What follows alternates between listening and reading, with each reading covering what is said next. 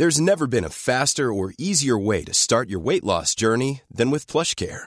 PlushCare accepts most insurance plans and gives you online access to board-certified physicians who can prescribe FDA-approved weight loss medications like Wigovi and Zepbound for those who qualify. Take charge of your health and speak with a board-certified physician about a weight loss plan that's right for you. Get started today at plushcare.com slash weight loss. That's plushcare.com slash weight loss. plushcare.com slash weight loss.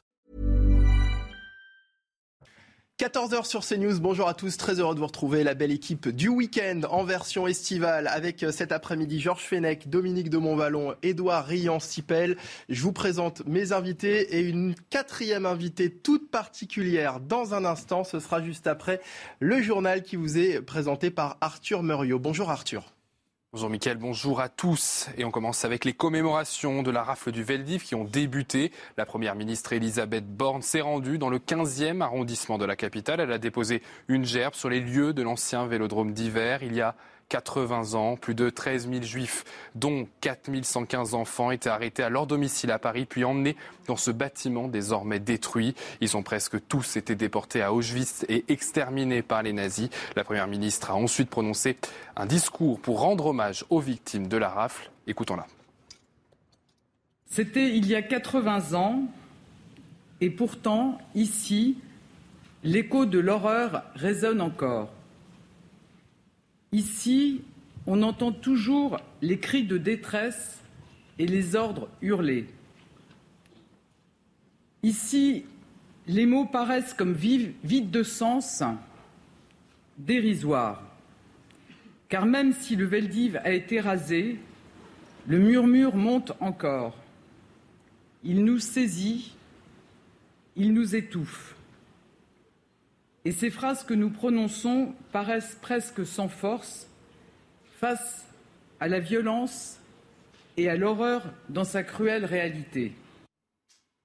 Plusieurs milliers de personnes ont été évacuées à cause des incendies à Caso. Ils sont environ 300 à avoir pu revenir quelques minutes à leur domicile pour récupérer des affaires, mais aussi retrouver leurs animaux de compagnie. Une équipe de CNews a accompagné ce premier convoi. reportage de Geoffrey Defebvre, Marine Sabourin et Thibault Marcheteau. mettre en place le cortège.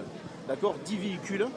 Véhicules de famille, véhicules de police. Véhicules de famille, véhicules de police. D'accord. Direction Caso. David écoute les consignes avec attention.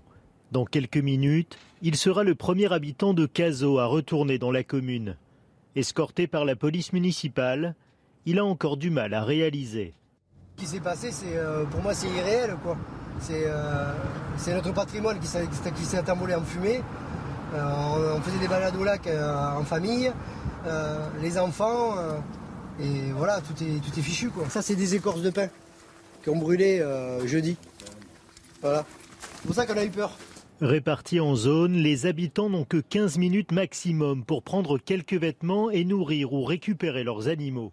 Grisette est donc le premier animal à voir des humains depuis l'évacuation du 14 juillet.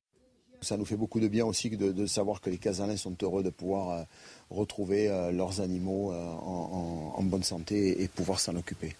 Bien que le feu n'avance plus sur la commune, David et les habitants de Cazaux devront encore patienter quelques jours avant de retrouver leur maison. Et dans quelques instants, nous retrouverons Clémence Barbier, notre envoyée spéciale en Gironde, qui fera un point sur la situation depuis la teste de bûche. Et la France n'est pas la seule à être touchée par les incendies. Au sud de l'Europe, les flammes ravagent des milliers d'hectares de végétation. En Espagne, des dizaines de feux sont en cours et des milliers de personnes sont évacuées. En revanche, la situation semble se calmer au Portugal. Un seul incendie important est encore en cours. À Angers, après la mort de trois personnes, dont un mineur au cours d'une rixe dans la nuit de vendredi à samedi, un suspect a été placé en garde à vue. Tout ce qu'il faut savoir sur ce drame avec les explications de Yann Effelé. Sur cette vidéo amateur, l'agresseur interpellé par des témoins. Il est presque 3 heures du matin samedi.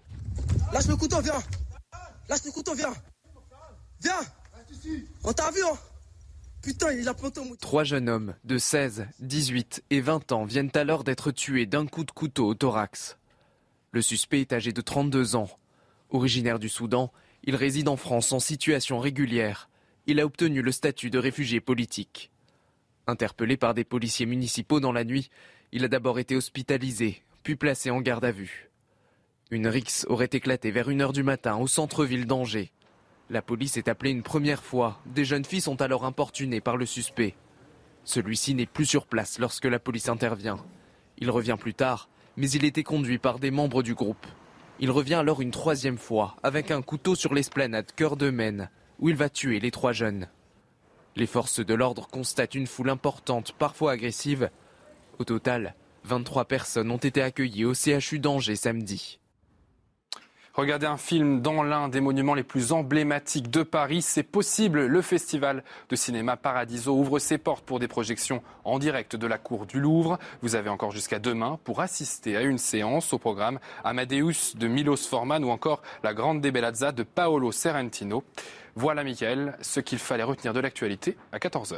Merci Arthur et on vous retrouve dans une demi-heure pour un nouveau point sur l'actualité. Vous nous en parliez évidemment dans ce journal. Les incendies en Gironde, plusieurs milliers de personnes ont dû être évacuées euh, ces derniers jours. Hier à Cazaux, ils étaient près de 300 à avoir pu euh, regagner euh, quelques minutes leur domicile, le temps de récupérer quelques affaires et pour certains de retrouver leurs animaux de compagnie qu'ils avaient dû laisser derrière eux. Clémence Barbier, vous êtes actuellement à la teste de bûche, très loin de Cazaux. Quelle est la situation euh, actuellement? Eh bien, la situation reste très favorable à l'heure euh, où je vous parle, puisque le feu, évidemment, n'est toujours pas euh, fixé et euh, les services de secours concentrent leurs efforts sur l'avant du feu grâce à la réalisation d'un nouveau pare-feu. Également, quatre Canadaires hein, sont en action. C'est un de plus qu'hier et nous avons bien sûr pu le constater toute la matinée. Nous étions avec des CRS qui patrouillaient dans les zones évacuées et nous avons vu ces reprises de feu successives et même notre circuit a dû être écourté. Euh, nous devions aller à Biscarros et finalement nous avons dû euh, rebrousser, chemin puisque euh, ça devenait trop dangereux pour nous. Alors c'est vrai que les pompiers sont très inquiets puisque le vent commence à se lever, la température est très chaude, il fait à peu près 40 degrés voire plus en plein soleil. Ce soir à 18h, le sous-préfet fera un nouveau point sur la situation. On, vous tiendra donc informé. Et concernant les, habitants qui ont été évacués à, à Cazaux, euh, Clémence, ils ont pu regagner leur domicile hier. Ils n'ont pas pu passer la nuit hein, chez eux. Hein, c'est ça. Hein. Non, non, exactement. Ils ont juste euh, pu euh, passer euh, un quart d'heure, 20 minutes maximum pour récupérer leur animal de compagnie ou alors donner à boire. On a rencontré par exemple hier une dame qui n'avait pas réussi à retrouver ses chats au moment de l'évacuation il y a plus de trois jours. Donc cette dame nous avait raconté que lorsqu'elle irait chez elle, elle mettrait un peu d'eau et de croquettes si elle n'arrivait pas à retrouver leur chat. Mais bien évidemment, les habitants ne peuvent toujours pas rejoindre leur domicile pour y dormir. Et est-ce qu'on a une estimation Est-ce qu'on sait à peu près quand ils vont pouvoir justement retourner chez eux? Non, aucune estimation pour le moment. Les euh, pompiers et policiers restent euh, très prudents euh, sur, pour donner une estimation probable, pour évidemment ne pas donner de faux espoirs aux habitants, eux, qui sont très inquiets. Et comme je vous le disais, nous avons ratissé ce matin la zone évacuée, hein, où le feu, justement, reprend parfois dans certains secteurs. Donc c'est vraiment dangereux et les habitants, en tout cas, doivent encore patienter. Merci euh, beaucoup Clémence euh, Barbier. Les images sont signées Antoine Durand pour CNews et vous restez bien sûr sur place. Vous nous tenez au courant de l'évolution de la situation. 14h08, la belle équipe du week-end cet après-midi avec euh, pour nous accompagner Georges Fenech, consultant CNews. Bonjour. Euh, Dominique de Montvalon, éditorialiste politique, bonjour. Bienvenue à vous. Et Eduardo Rian-Sipel, porte-parole de Territoire de Progrès, bonjour. Bonjour. Merci d'être avec nous cet après-midi. À vos côtés, messieurs, une invitée toute particulière. En ce jour particulier, dimanche 17 juillet, nous commémorons les 80 ans de la, rafle du Veldiv dont elle est rescapée. Elle s'est rendue ce matin euh, quai de Grenelle, à Paris, euh, à proximité de l'ancien vélodrome d'hiver. Nous reviendrons avec elle sur cette cérémonie, sur le discours qu'elle a prononcé. Je vous demande euh, de l'accueillir. C'est Arlette Testiller. Bonjour Arlette. Bonjour monsieur. Bonjour, merci d'avoir accepté euh, euh, notre invitation. C'était il y a 80 ans, le 16 juillet 1942, à 4 heures du matin. La plus grande rafle visant les Juifs de France de toute la Seconde Guerre mondiale est déclenchée par la préfecture de police de Paris. 13 152 juifs sont arrêtés sur ordre du gouvernement de Vichy. Euh, vous avez fait partie de ces 13 152 juifs arrêtés en juillet 42 Oui, j'ai fait partie de ces 13 500 juifs.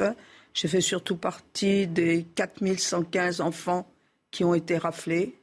J'avais 8 ans et demi dans cette opération vent printanier qui avait été euh, décidée par Laval, que, organisée par la police française je n'ai jamais vu d'Allemands et j'ai été arrêtée par la police française à 6 heures du matin alors que je suis née française. Ce matin, vous étiez dans le 15e arrondissement de Paris, près de l'ancien vélodrome euh, d'hiver, pour participer à cette commémoration des, des 80 ans. Vous avez euh, vous-même prononcé euh, quelques mots?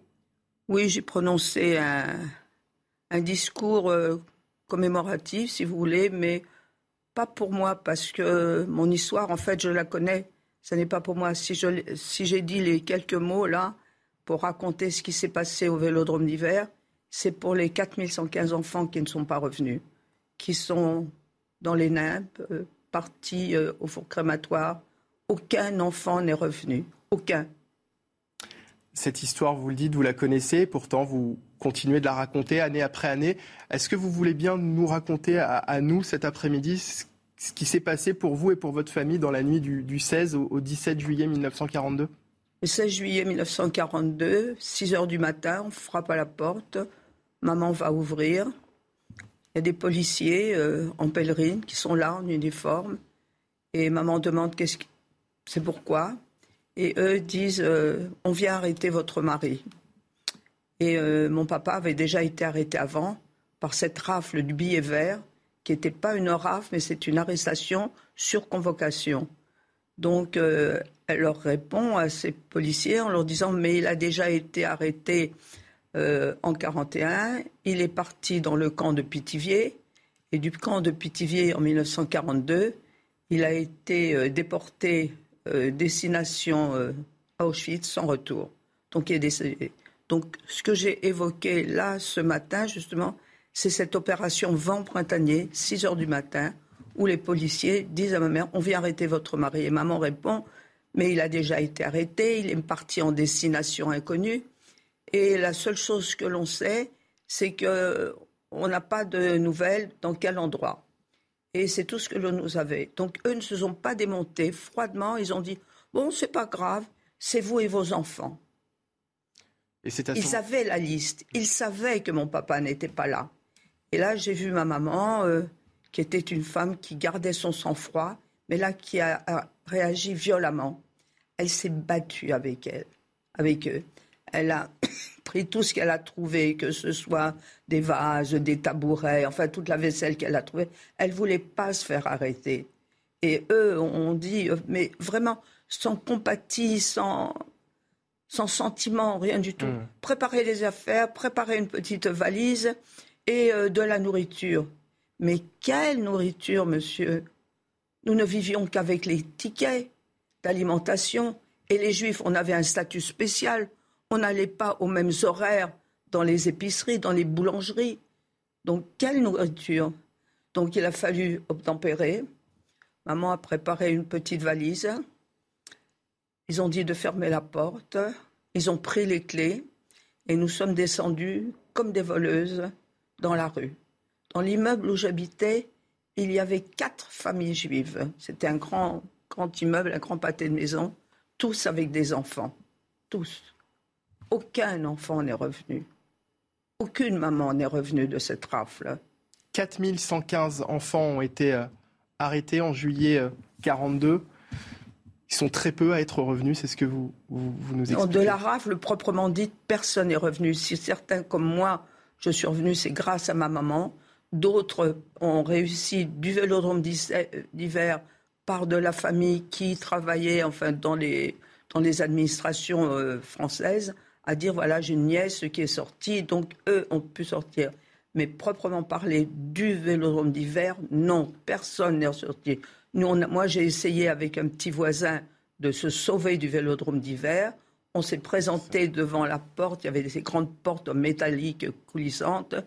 Et euh, il était très malin, Lazare, et il a dit Monsieur, monsieur, On a laissé une petite fille à l'extérieur. Laissez-nous sortir, on va vous la ramener. Et lui, lui a donné une grande gifle, t'es un menteur. Combien de personnes étaient avec vous? Est-ce que vous avez une idée du nombre de personnes qui étaient avec vous dans ce vélodrome d'hiver? Oh, Je sais pas, je pense que des, milliers. Vous savez, on a vu arriver jour et nuit ces autobus à plateforme qui déversaient des gens. Mais on n'était pas des gens, c'était comme de la marchandise. Il y avait des grabataires, il y avait des estropiés, il y avait des femmes enceintes, il y avait des nourrissons. C'était horrible ce qu'ils nous ont fait vivre. Il n'y avait pas d'eau. On n'avait pas de nourriture, on n'avait pas d'eau, il n'y avait rien. Vous savez combien de temps vous êtes resté C'est assez nébuleux dans ma tête. Vous savez, dans ma tête de petite fille, euh, pour moi, ça me paraît une éternité.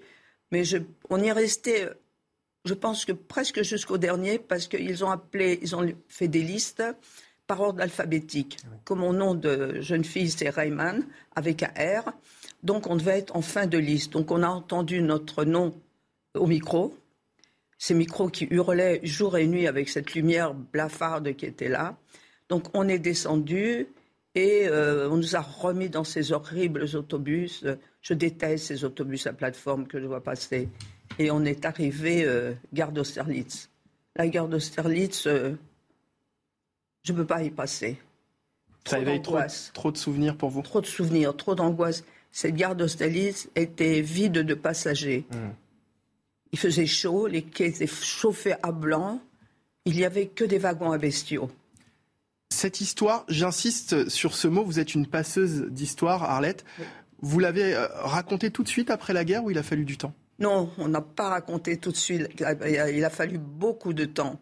Parce que euh, après la guerre, bon, étant pupille de la nation, on me demandait qu'est-ce que tu as fait pendant la guerre. Bon, j'ai commencé, on a commencé à raconter. Et tout de suite, on nous arrêtait. Ah non, non, non, non, non, écoute, nous raconte pas, nous non plus, on n'a pas mangé de pain blanc. Donc on s'est tu. On ne voulait pas ni nous entendre, ni nous écouter. Deux choses différentes. Donc on n'a pas parlé. Et on a commencé à parler, vous savez quand? En 95, quand M. Jacques Chirac a fait la reconnaissance de la collaboration du gouvernement de Vichy. C'est lui qui a, que ah, bien sûr. Et c'est lui qui a mis ça euh, obligatoire à, l'éducation nationale et que les enseignants sont venus nous trouver. Parce que lorsque je témoigne, je témoigne jamais de, de mon propre, ma propre initiative. Justement, Arlette Testiller, qu'est-ce que le devoir de mémoire pour vous? C'est pas seulement un devoir, c'est un travail de mémoire. Ça se travaille. Ce travail de mémoire euh, se fait pour que ces 4000 enfants qui étaient avec moi et que j'aurais dû être sur le mur des noms que Mme Borne a vus ce matin, euh, n'ont pas de sépulture. Ils sont partis dans les chambres à gaz, dans les fours crématoires, et ils n'ont personne pour pleurer pour eux, ni père, ni mère. Il y a des enfants qui encore, on n'a pas pu référencer. Même Serge Klarsfeld n'y arrivait pas. Parce que les enfants ont été séparés des mamans quand je suis arrivée dans le camp de Bonne-la-Rolande. Mais les enfants, quand les mamans sont parties et les gendarmes nous demandaient comment tu t'appelles, bon, moi je connaissais mon nom et mon prénom mais d'autres enfants de deux ans. Comment tu t'appelles? Moi, je me souviens, la petite Régine qui habitait dans notre immeuble, elle a dit Régine, et comment il s'appelle ton papa? Papa Et maman Maman. Voilà comment ils sont partis. Arlette euh, Testiller, le devoir, il passe, le devoir de mémoire, ce travail de mémoire dont vous parlez, il passe forcément par l'école. Aujourd'hui, vous témoignez régulièrement dans les écoles auprès des enseignants je, témoigne dans les écoles, je témoigne dans les universités, je témoigne au mémorial. Tant qu'on me demandera, je le ferai. Parce que pour le, ce travail de mémoire, vous savez, je dis aux élèves que ce travail de mémoire est, est important. Parce que seulement une fois que moi je serai partie, parce que mon histoire je la connais, mais seulement lorsque j'ai une salle pleine ou même à moitié pleine, seulement 10% de, de ces enfants qui sont là et merci aux enseignants qui, eux, les préparent. Eh bien, je leur dis, si seulement 10% vous, plus tard, face aux révisionnistes, et il y en a, et il y en aura, face aux négationnistes, et il y en a, et il y en aura, vous, vous direz, vous, vous serez les passeurs de mémoire, je les ai vus, je les ai entendus, et ça a existé. Donc ceux, mes amis, euh, où j'aurais dû être sur le mur avec eux, qui, eux, ont été assassinés, je pense que c'est pour ça ce travail de mémoire qui est fait, que je fais. C'est pour eux. C'est pour eux. C'est pas pour moi. C'est terrible ce que vous dites. vous avez peur justement de, de l'après finalement, lorsqu'il n'y aura plus de, survivants pour témoigner? J'espère que non. Je sais notre amie Simone Veil, c'est ce qu'elle disait, qu'après nous, il n'y aura rien. Mais je pense que non, parce que l'éducation nationale, qui est une chose merveilleuse en France, je leur dis aux élèves, ils ne peuvent pas comprendre comme c'est beau l'éducation nationale que l'on a en France, l'éducation gratuite, les écoles ouvertes à tout le monde, il n'y a pas de ségrégation dans les écoles. Donc, euh, il faut, je pense qu'il faut avoir confiance. Je ne suis pas tout à fait optimiste, mais je ne suis pas pessimiste non plus, parce que je leur fais confiance. La France, c'est le pays que mon père et ma mère avaient choisi. Mon père est parti, vous savez quelles étaient ses dernières paroles quand il a été convoqué au billet vert, ma mère voulait pas qu'il y aille. Il a dit mais qu'est-ce que je risque? Les enfants sont français. Je me suis battu pour la France. Il, s'est engagé au 21e bataillon de Barcarès. Il s'est battu pour la France. Il dit qu'est-ce que je risque? Dans la France de Voltaire, de Diderot et de Zola Moi j'ai 8 ans à ce moment-là. Je connais pas. Je pense que c'est des copains. Et quand on est venu nous arrêter, euh, le, ce 16 juillet, j'ai tiré maman par sa chemise de nuit. Je lui ai dit, mais tu veux pas aller le chercher, le Voltaire et le Zola? Moi, je pensais que c'était des amis influents. Alors donc, cette France que eux avaient choisie, avaient aimée, euh, je pense qu'il faut la défendre, et c'est ma France que j'aime. Euh, Arlette Testiller, vous êtes là aujourd'hui, 80 ans après avoir survécu à, à, cette rafle du Veldiv. Le défi aujourd'hui pour vous, c'est quoi? Le défi, c'est que ça ne s'oublie pas. Le défi, c'est que la France est le plus beau pays, qu'il faut arrêter avec euh, avoir peur euh, de cet amalgame, freiner les enseignants. Quand euh, les enseignants veulent faire quelque chose, on leur dit ah oui mais là il faut pas, pas d'amalgame.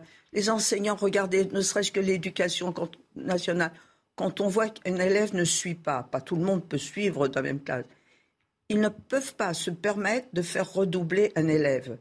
Mais c'est un élève qui va être écœuré, dégoûté d'apprendre s'il ne suit pas. Donc on peut, moi je me souviens de mon temps, euh, si on n'était pas capable de passer, on redoublait.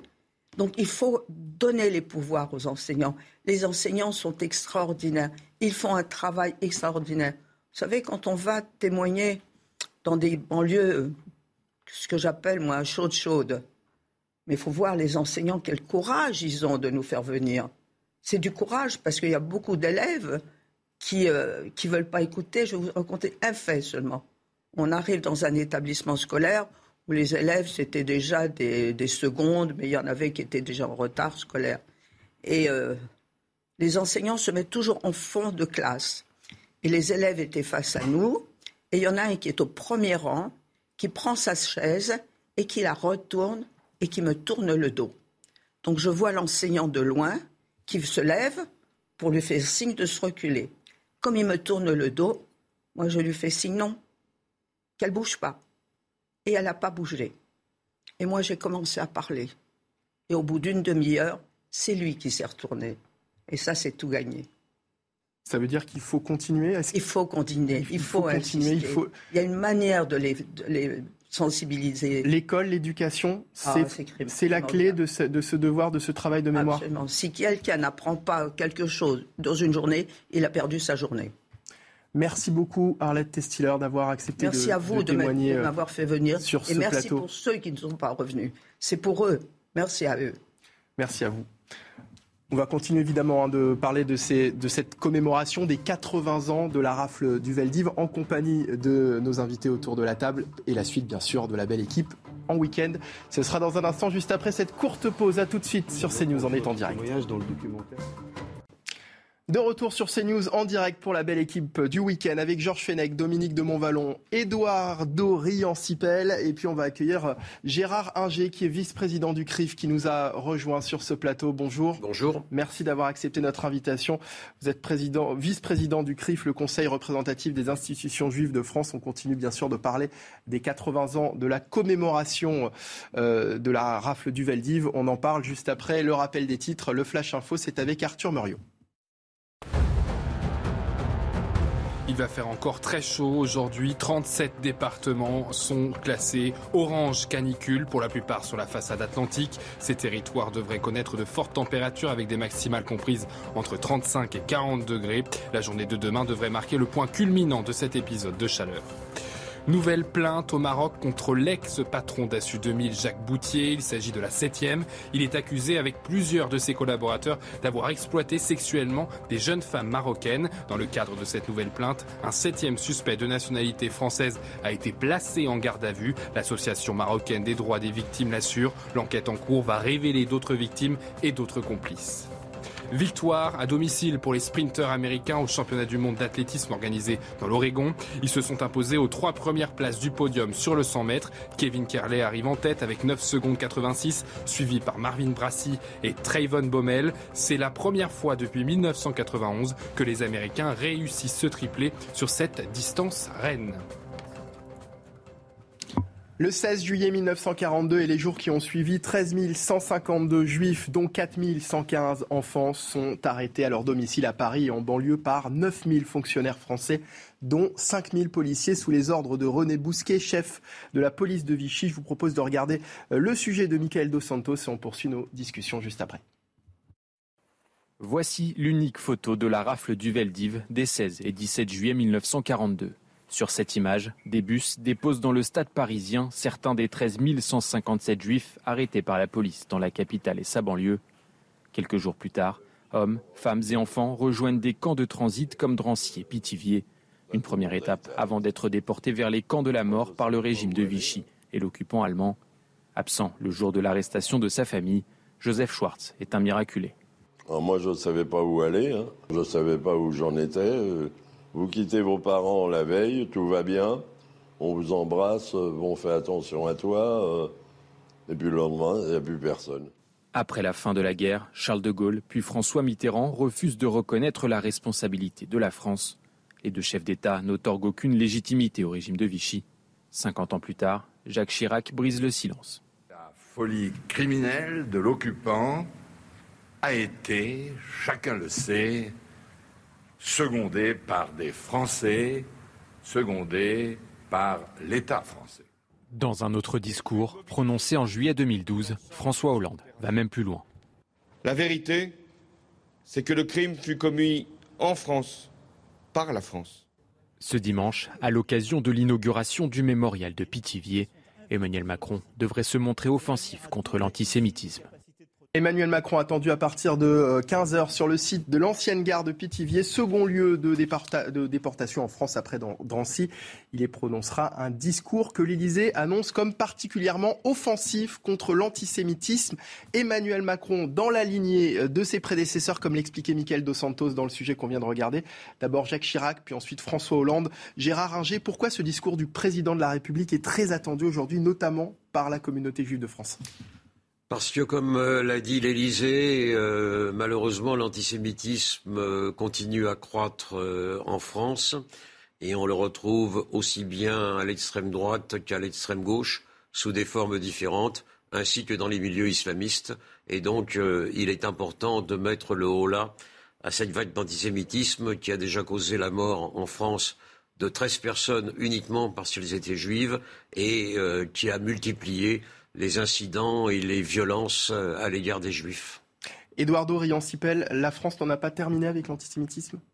Non, et pas qu'en France d'ailleurs. Mais euh, parlons de la France. Non, la France n'a pas terminé avec l'antisémitisme parce qu'il y a toujours des actes euh, antisémites en France. J'étais bouleversé tout à l'heure, je pense, comme chacun d'entre vous, par le témoignage d'Arlette qui avait survécu à la rafle du Veldiv. Je veux lui rendre hommage et à travers elle euh, à tous euh, les enfants, à tous euh, les hommes, à toutes les femmes qui ne sont pas revenus. Et je veux aussi saluer la mémoire du président Jacques Chirac, qui a commis un grand acte pour la France, une grande force de réparation par rapport à ce crime que l'État français avait commis. Et c'est très important parce que qu'ont vécu ces Français juifs, dont Arlette était tout à l'heure à nos côtés? Eh bien, ils ont subi la trahison de la France. Ils avaient subi, euh, par la collaboration euh, de tout le régime avec euh, les nazis, par la déportation des Juifs de France, ils ont subi une trahison.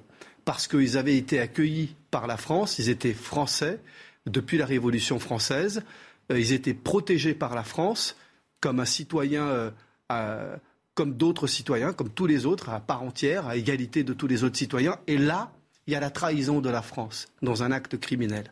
Donc il est très important non seulement de se souvenir, de commémorer, de faire ce que vous disiez tout à l'heure, le travail euh, de mémoire, ce devoir de mémoire, et je vais plus loin. Je crois que par-delà tout cela et au travers de tout ça, ce que nous devons, c'est assurer la transmission, la transmission de la vérité, de la vérité de l'histoire, de la vérité des faits, comme disait euh, Anna Arendt.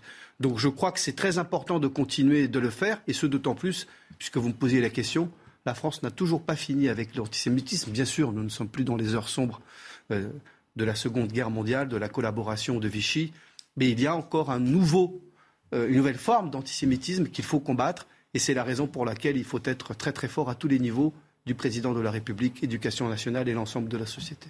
On en parlait avec euh, Arlette Testiller tout à l'heure, Eduardo Riancipel. Qu'est-ce que le devoir de mémoire? C'est l'impératif de savoir notre passé, de connaître ce que nous sommes et ce que nos prédécesseurs ont fait. C'est le souci de la vérité, la vérité de l'histoire, la vérité des faits, pour éviter qu'ils se reproduisent, pour garantir la paix, pour garantir la concorde publique et pour garantir les valeurs fondamentales qui nous permettent de vivre dans une démocratie, dans un régime républicain où euh, la liberté euh, est possible. Et pour cela, je crois que nous devons être fermes et lucides face aux erreurs que nous avons pu faire dans le passé et qui ont besoin d'être connues dans leurs causes, dans leurs effets, dans leur réalité, dans leur processus, si on ne veut pas être pris dans les mêmes euh, formes de déviation et de, et, de, et, de, et de périodes tragiques comme celle-là. Je pense que c'est pour ne pas répéter, il faut savoir et assumer aussi, au nom des victimes de, ce, de, ces crimes que l'État français avait commis, nous avons aussi, je crois, une responsabilité de perpétuer leur nom et de les faire vivre à travers cette mémoire. Je vais vous poser la question à tous, hein, cette question sur ce, ce, devoir de mémoire. Mais d'abord, on est allé vous interroger dans la rue. Qu'est-ce que le devoir de mémoire? Écoutez vos réponses. Je tiens à ce qu'on conserve le souvenir de ce qui s'est passé pendant ces années sombres et je tiens à ce qu'on ne l'oublie pas pour qu'on ne le recommence pas. C'est très important parce que c'est un fait, euh, déjà c'est un fait unique dans l'histoire, euh, dans l'histoire française. Dans l'enseignement, par exemple, il y a des personnes qui se sentent euh, vraiment responsables de cette transmission, d'autres moins, et il me semble qu'il faudrait généraliser ce genre de, de choses. Il faudrait comprendre ce que c'est. Il faudrait comprendre et puis commémorer. Au cœur de cette commémoration, il y a la mémoire des enfants personne n'oublie, même s'il y a d'autres choses aussi qui se produisent, il y a des guerres dans les autres pays et tout ça, mais il faut quand même rester vigilant. Là, la rafle d'Iveldi, c'est terrible. il y a le devoir d'histoire. Gérard Ringer, vous me disiez pendant euh, ce, sujet qu'on vient de, regarder, il n'y a pas que le devoir de mémoire, il y a le devoir d'histoire. Absolument. Euh, le devoir de mémoire est nécessaire, il est indispensable, euh, il, il, doit continuer à avoir lieu. Mais à côté de ça, il y a le devoir d'histoire, le travail des historiens qui permet de savoir exactement ce qui s'est passé. Pendant longtemps, on a dit mais non, c'est pas Vichy qui a participé à la rafle du Veldiv, c'est uniquement les Allemands. Il a fallu attendre 20 ans et un livre de Claude Lévy et Tilliard euh, pour montrer que Vichy avait participé. Il a fallu attendre encore quelques années supplémentaires le film de Michel Mitrani, euh, Les guichets du Louvre, pour montrer euh, ce qui s'est passé ce jour-là. Et derrière, il a fallu tout un travail des historiens, d'abord américains, Paxton, Marus, et puis ensuite, aujourd'hui, français, c'est Blin, Laurent Joly, pour montrer comment et jusqu'où la collaboration a été menée par Vichy. Ça, c'est un travail que les historiens font et doivent continuer à faire pour justement enrichir ce devoir de mémoire. Dominique de Montvalon, le devoir de mémoire, le devoir d'histoire, qu'est-ce que ça vous évoque Je vais donner une définition euh, personnelle euh, supplémentaire. Devoir euh, de mémoire, devoir de témoignage, devoir, comment dire, faire autrement que reprendre ce que vous dites avec tant de force et tant de vérité, devoir d'histoire. Nous avons tout à l'heure entendu euh, cette femme Arlette Arlette qui, enfant, c'était bouleversant, euh, entend la police frapper et sa mère euh, sa mère qui prend tout ce qui est là pour, pour essayer de se débattre parce qu'elle sait, elle devine, elle pressent ce qui va arriver. Mais c'est c'est totalement, c'est totalement poignant. On en perd, on en perd un peu les, les, mots derrière. Je voudrais juste ajouter ceci, c'est que vous l'avez d'ailleurs dit, Monsieur Inger, tout à l'heure. non seulement c'est un combat vital et nécessaire, adossé à l'histoire, mais en plus, il n'y a pas de victoire définitive. Il y a des résurgences de l'antisémitisme, euh, y compris dans des secteurs euh, de politique, je pense pour être très clair à l'extrême gauche, l'extrême droite, on sait, euh, que l'on n'imaginait pas. Bon, j'arrête. Je suis pas ici à, non, non, à d'un tribunal. Non, mais de, de. Non, mais non, non, mais je ne suggère pas que vous, que vous, êtes en train de m'arrêter. Mais, euh, allez, ce qui se passe, il n'y a, a, pas de répétition des, des, années 30 aujourd'hui. Mais c'est cette, cette, espèce d'approche simpliste qui est parfois évoquée est, dérisoire. Mais il y a de, vous voulez dire que la il y a de mauvais ferments qui ne sont pas morts, qui sont là dont certains se nourrissent et qui et, ça germe parfois dans des endroits dans des secteurs de, l'opinion et de la France qu'on n'imaginait pas. Alors, attendez, la France, c'est la République. La France, elle est adossée à une histoire. C'est une autre forme d'antisémitisme. Non, mais la France, on, je le dis bêtement, j'arrête là-dessus. On, mm. on, en est quelque part fier. Mais, mais attention, à condition de regarder en face ce qui s'est passé, de ne pas camoufler les choses pour partie ou totalement, et de bien être conscient qu'il y a des choses éventuellement inquiétantes si on ne se dresse pas, des choses éventuellement inquiétantes en 2022. ce que vous êtes en train de dire, c'est que l'antisémitisme de l'extrême droite, on le connaissait, mais qu'aujourd'hui, il y a une autre forme d'antisémitisme qu'on... Je vais, je vais le dire autrement, il s'est un peu répandu. Georges Fenech? Bien sûr, devoir de mémoire, mais aujourd'hui, et plus que jamais, devoir de vigilance toujours et devoir d'action quand on est un responsable. Faut-il ici euh, rappeler euh, l'école juive de, euh, n'est-ce pas, à Toulouse? Ces enfants assassinés. Faut-il rappeler euh, l'hypercachère de Vincennes? Faut-il rappeler euh, Sarah Halimi ou Iliane Halimi et tous ces, tous ces innocents morts par la haine. Euh, donc, et puis tous les actes évidemment moins graves mais très nombreux puisque proportionnellement aux autres religions, la communauté juive, les chiffres le montrent, est principalement l'objet d'actes de vandalisme, et d'actes antisémites. Donc on a un devoir de vigilance. Moi, ce que je crois pouvoir dire, c'est que le, personnel politique dans son ensemble a, fait, montre d'une grande vigilance et d'une grande sévérité, puisqu'on a, on a des textes, vous le savez aujourd'hui, qui euh, font des circonstances aggravantes pour des crimes à caractère antisémite ou euh, pour des injures à caractère antisémite. Nous avons des institutions, euh, la vôtre en fait partie, mais des institutions de l'État aussi qui, qui, qui, exerce une très grande vigilance. Mais néanmoins, ce poison existe toujours. Et c'est pour ça que je dis qu'à côté du devoir de mémoire qui est essentiel, nous devons avoir un devoir de vigilance et d'action. Alors Emmanuel Macron doit s'exprimer euh, tout à l'heure depuis l'ancienne gare de Pétivier, le mémorial de la Shoah de Pétivier qui doit être euh, inauguré euh, cet après-midi. Et tout à l'heure, l'avocat euh, Alain Jakubowicz a réagi sur CNews sur ce discours annoncé comme offensif d'Emmanuel Macron. Je vous propose de l'écouter. Il ne faut pas tout mélanger. Ce que j'entends aujourd'hui sur les plateaux, c'est beaucoup de mélange de genres. Je crois que les gens dont on vient de parler et qui sont aujourd'hui les responsables du nouvel antisémitisme n'ont pas de responsabilité dans ce qui s'est passé il y a 80 ans. Donc je crois qu'il y a un temps de la réflexion, un temps de la commémoration et puis bien sûr un temps de l'action. Alors on, nous annonce un discours offensif du président de la République. Moi, vous savez, à mon âge, j'en ai entendu des discours offensifs contre l'antisémitisme et j'ai pas vu beaucoup bouger les choses. Donc j'attends, comme tout le monde, mais je crois que, encore une fois, moi, le, message, il y a un double message que je voudrais lancer aujourd'hui. C'est d'abord de, penser aux enfants sauvés en même temps qu'aux enfants qui ont été sacrifiés, et puis également euh, éviter de tout mélanger. Voilà, c'était dans Midi News euh, tout à l'heure. Alain Jakubowicz. J'en ai entendu des discours offensifs contre l'antisémitisme et j'ai pas vu beaucoup bouger les choses. Euh, vous êtes d'accord avec ça, Gérard Ringer? Non, pas tout à fait. Euh, bien sûr, des discours contre l'antisémitisme, on en a entendu beaucoup. Néanmoins, des actions contre l'antisémitisme, il y en a également de la part de l'État. L'État, la grande différence avec l'antisémitisme de Vichy, au-delà de l'intensité, c'est que ce n'est pas l'État qui mène une politique antisémite. Au contraire, depuis euh, Jacques Chirac et même avant, la lutte contre l'antisémitisme est une action euh, de l'État, quelle que soit la couleur politique du président de la République.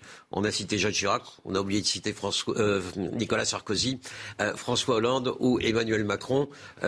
L'État n'est pour rien, bien au contraire, dans cet antisémitisme et il fait tout ce qu'il faut par l'éducation, par la police, par la justice, euh, qui est une autorité indépendante, pour lutter contre cet antisémitisme. Donc il n'y a pas que des belles paroles, il y a aussi des actions.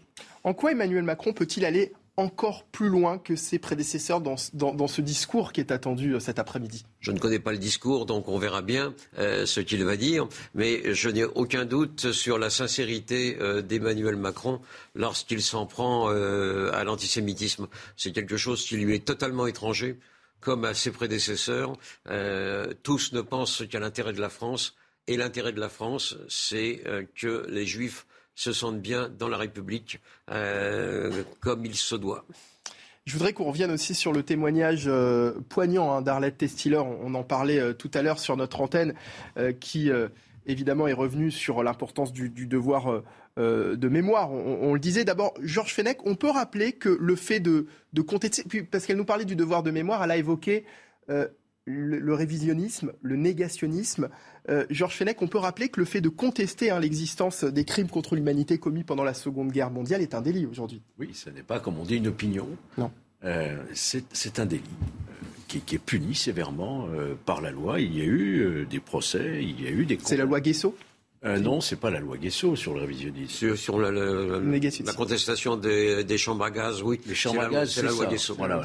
Donc en fait, euh, on a eu plusieurs condamnations, notamment de, professeurs, euh, d'historiens patentés, soi-disant, euh, ou d'hommes politiques. Hein, qui ont été condamnés pour ce délit de, révisionnisme qu'il faut évidemment euh, mettre en action dès lors qu'il y a le, le, discrédit jeté sur ce qu'est véritablement l'histoire de notre pays qu'il faut voir en face, et l'histoire tout court. Euh, je veux dire, ceux qui aujourd'hui viennent remettre en cause, et le témoignage, encore une fois, d'Arlette était extrêmement clair, poignant et digne, qui peuvent remettre en cause euh, les, chambres à gaz. On parle aujourd'hui de la rave de Veldiv. Moi qui suis originaire de, Lyon, on pourrait évoquer à côté la maison d'Isieux et tout ce qui, tous ces drames euh, que l'on connaît et qui sont absolument incontestables historiquement.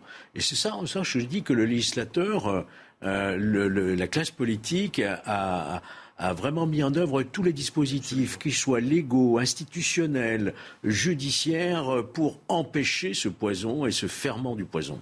Dominique de Montvalon ah bah, Puisque vous me donnez la parole, je voudrais dire respectueusement pour Maître Jakubowicz, que, pour lequel j'ai beaucoup de considération et que je suis comme journaliste ou comme simple citoyen depuis longtemps, j'ai été, comment dire, dérangé par ses propos, un peu heurté par, ses propos euh, qui relevaient pour partie euh, de, c'est comme ça que je l'ai ressenti, de l'amalgame.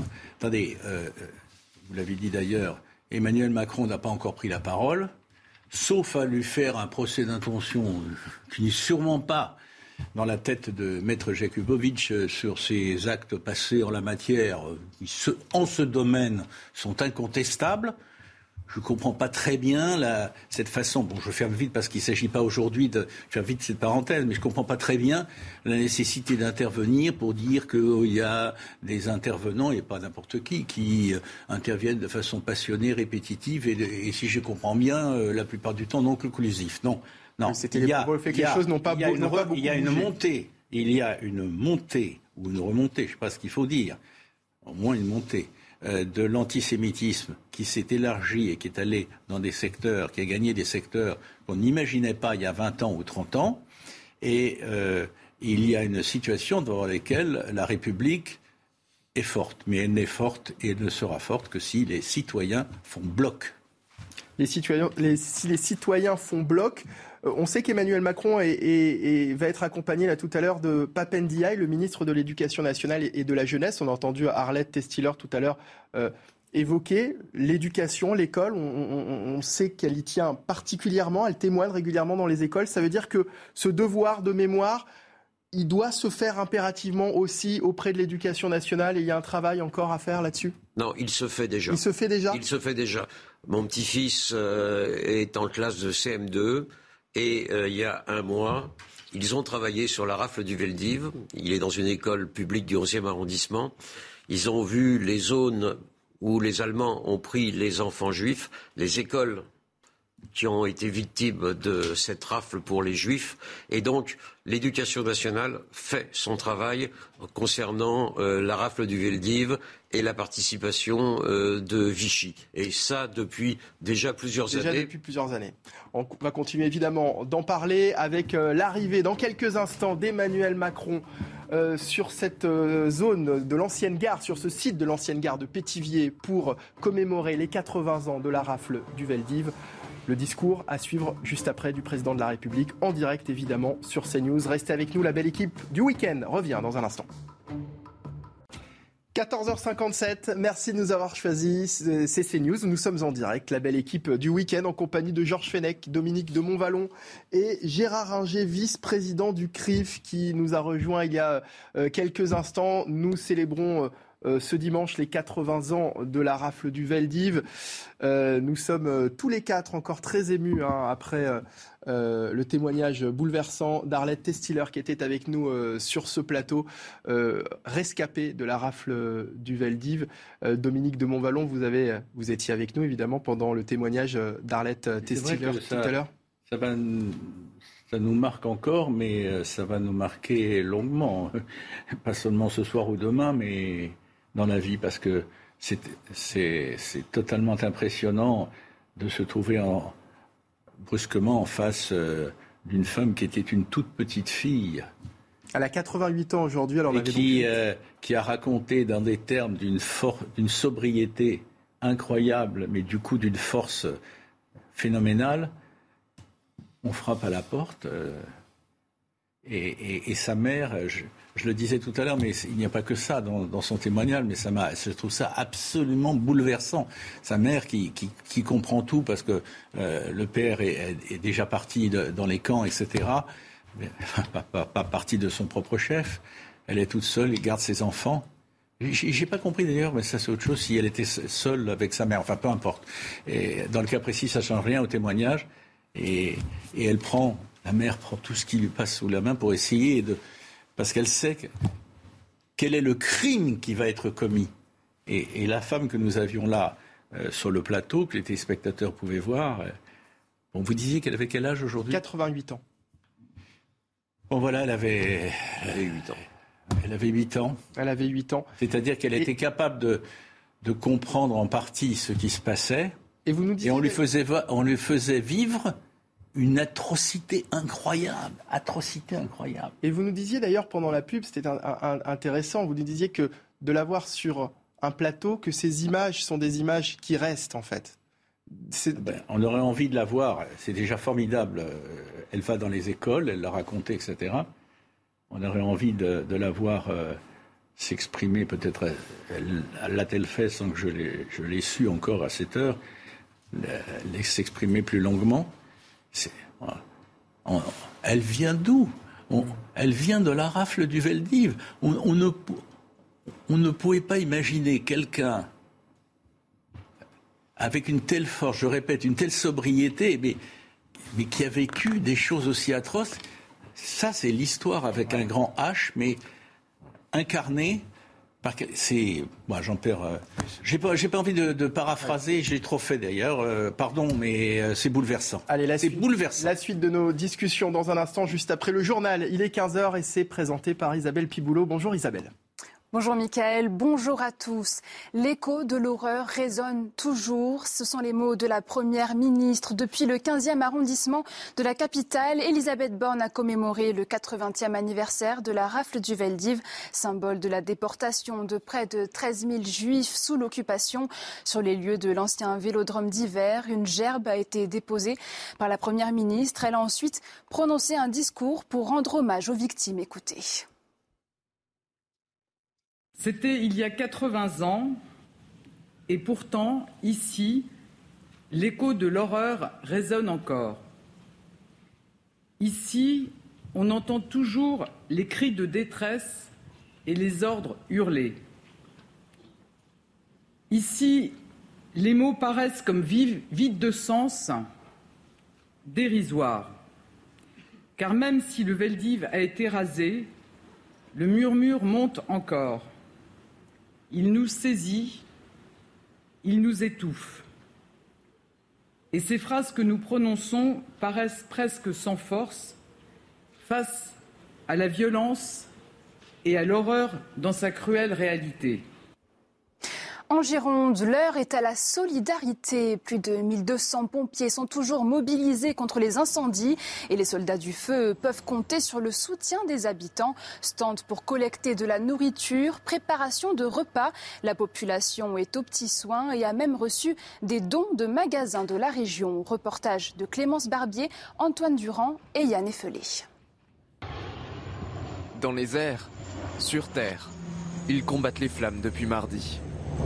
Plus d'un millier de pompiers engagés en Gironde et une population qui veut exprimer sa reconnaissance. À la teste de bûche, ils sont plusieurs dizaines d'habitants à se mobiliser pour les soutenir. Alors on est en train de charger à manger parce qu'il euh, y a beaucoup d'hommes qui sont sur la Salie, le Petit Nice, ça vient de reprendre et ils n'ont pas mangé depuis 9 heures. À 500 mètres d'ici, le feu a repris. Les bénévoles ont dressé des tables et ont créé une sorte de base arrière pour le ravitaillement des pompiers. Eh ben, c'est des gens, des, bénévoles qui amènent des sacs avec à manger, à boire en petite quantité, mais des milliers de personnes qui font ça, des centaines et des milliers de personnes qui font ça, bah, ça, fait, ça fait deux camions pleins, ça fait, ça fait des pompiers heureux. L'occasion de dire merci, de soutenir la préservation de leur territoire aussi. Euh, les pompiers, nous, on a des rations et là, c'est beaucoup plus évolué. Euh, donc, salade de pâtes, du rôti de bœuf. C'est vraiment éprouvant, c'est très très physique. On a chaud avec les, tenues de feu. Euh, on est secoué dans tous les sens avec les camions. c'est quand même des opérations qui sont assez longues, donc le, ravitaillement c'est primordial. On est pris en charge, on est bichonné, on peut se restaurer, on, a de tout, des fruits. Vous vous rendez pas compte le, la petite larme qui vient, quoi. et c'est plus notre combat. On sent que c'est le combat de toute une population. Un soutien précieux pour les soldats du feu au moment où des températures dépassant les 40 degrés sont attendues lundi. Rix mortel à Angers. Trois jeunes ont été tués par des coups de couteau dans la nuit de vendredi à samedi. Âgés de 16, 18 et 20 ans, le drame s'est passé en plein centre-ville. Le suspect a été placé en garde à vue hier et on en sait un peu plus sur le déroulé de cette soirée. Écoutez le récit de Marie Conan. Ce drame s'est déroulé alors que des jeunes faisaient la fête sur une esplanade à Angers vers 1h du matin. Un homme en état d'ébriété, visiblement dérangé par la musique, va alors une première fois importuner ce groupe de jeunes. Donc première altercation, il est repoussé. Puis quelques minutes plus tard, ce même homme revient cette fois-ci armé d'un couteau, un couteau de boucher à longue lame. Il touche alors mortellement au thorax trois jeunes hommes âgés de 16, 18 et 20 ans. Trois autres personnes sont légèrement blessé. Le suspect va ensuite être maîtrisé par des riverains qui avaient assisté à la scène. Regardez cette vidéo, une vidéo filmée par un témoin dans laquelle on le voit tenter de s'échapper. Lâche le couteau, lâche le couteau. Lâche le couteau, viens. Hé Lâche le couteau, viens. Lâche le couteau, viens. Viens. On t'a vu, hein Putain, il a planté au maudit personne, ce, ce, ce chien. Hé Lâche le couteau, là le meurtrier est passé à tabac par une foule en colère, puis il est arrêté et mis en garde à vue par la police. Il est actuellement hospitalisé et en incapacité de répondre aux questions des enquêteurs. D'après le procureur de la République, il s'agirait d'un réfugié de 32 ans, soudanais. L'homme a des antécédents judiciaires pour conduite en état d'ivresse, violence et dégradation, mais il n'a jamais été condamné par la justice. L'enquête va se poursuivre. Elle a été confiée à la Sûreté départementale d'Angers. Ce journal est terminé. Restez avec nous dans quelques instants. Le président de la République rendra hommage aux victimes de la rafle du Veldiv depuis le Loiret. Ce sera à suivre sur CNews, bien sûr. Merci euh, Isabelle. Effectivement, euh, on rend euh, hommage à, la rafle du Veldiv. 80 ans.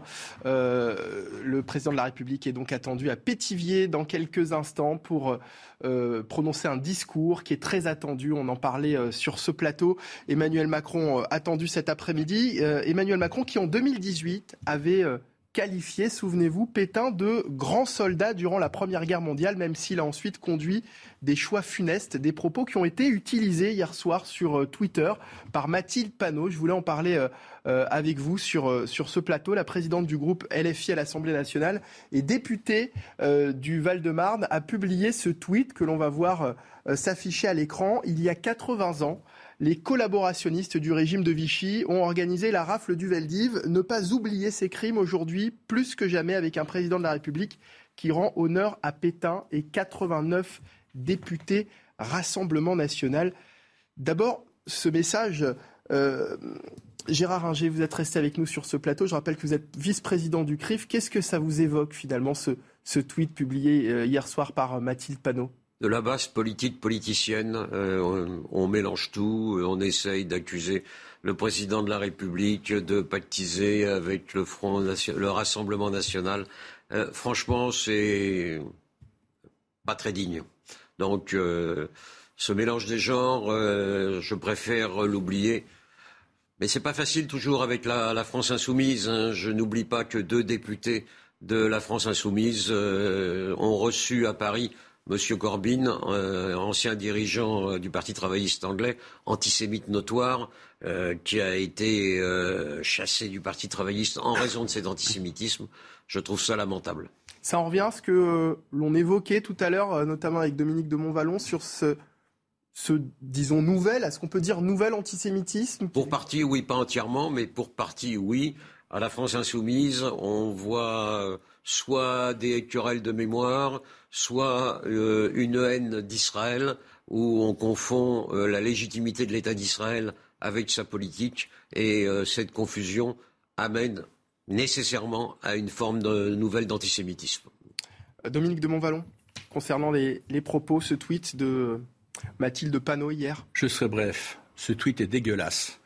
Deuxième moment, puisque vous l'avez évoqué, Jérémy Corbyn, qui a été viré en Grande-Bretagne de la direction du Parti travailliste euh, compte tenu de son antisémitisme avéré, réavéré, confirmé, etc., était en appui, notamment, il effectivement il n'y a pas que cela, en appui de la candidate Danielle Simonet à Paris aux élections législatives, il était là, présent sur place. Hein.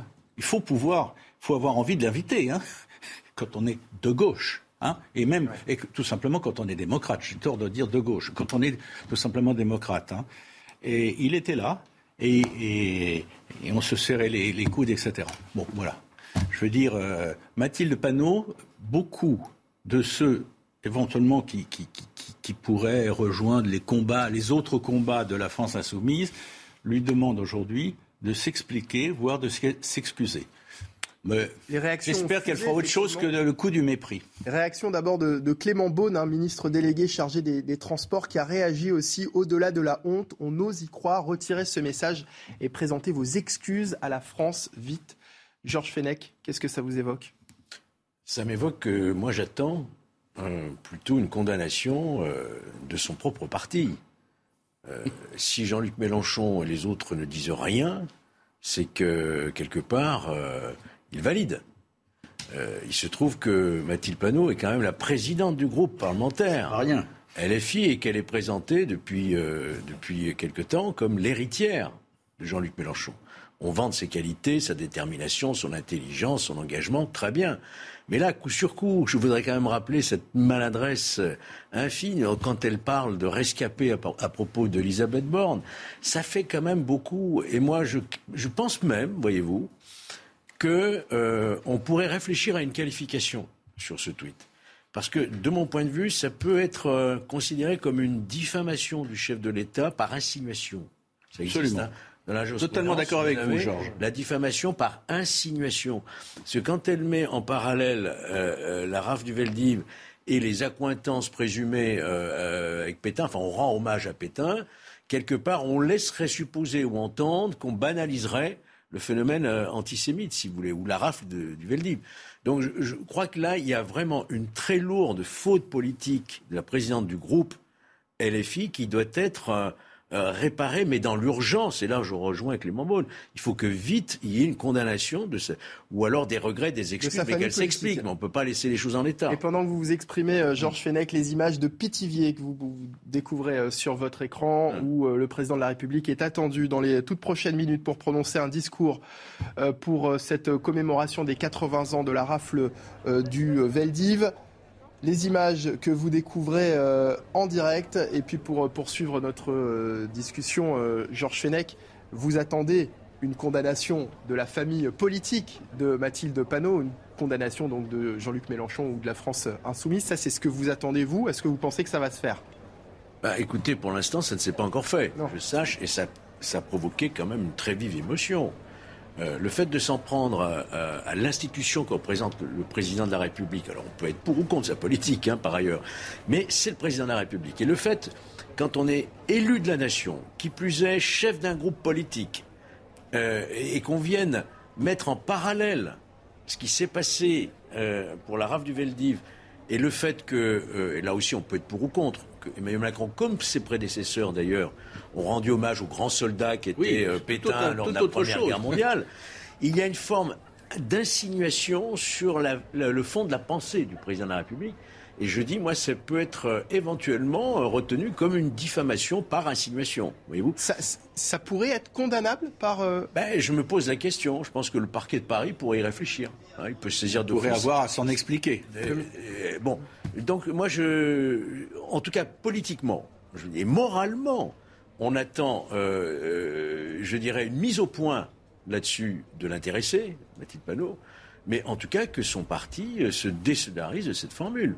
Ou alors ça veut dire que quelque part ils acquiescent au fait que euh, voilà la rave du Veldiv aujourd'hui Emmanuel Macron euh, n'est pas clair avec cette histoire. Non, ça n'est pas vrai. Je Gérard, crois que vous l'avez très bien. Gérard je, je, suis parfaitement d'accord. C'est de la basse politique politicienne que pratique euh, Mathilde Panot.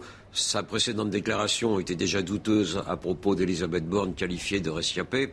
Donc je ne sais pas, je ne suis pas suffisamment juriste pour savoir s'il y a une qualification pénale, mais politiquement et moralement, il y en a une, euh, et c'est vraiment euh, des propos, comme euh, l'a dit Dominique de Montvalon, ce sont des propos, j'emploierai pas le même terme, mais on va dire dégoûtants.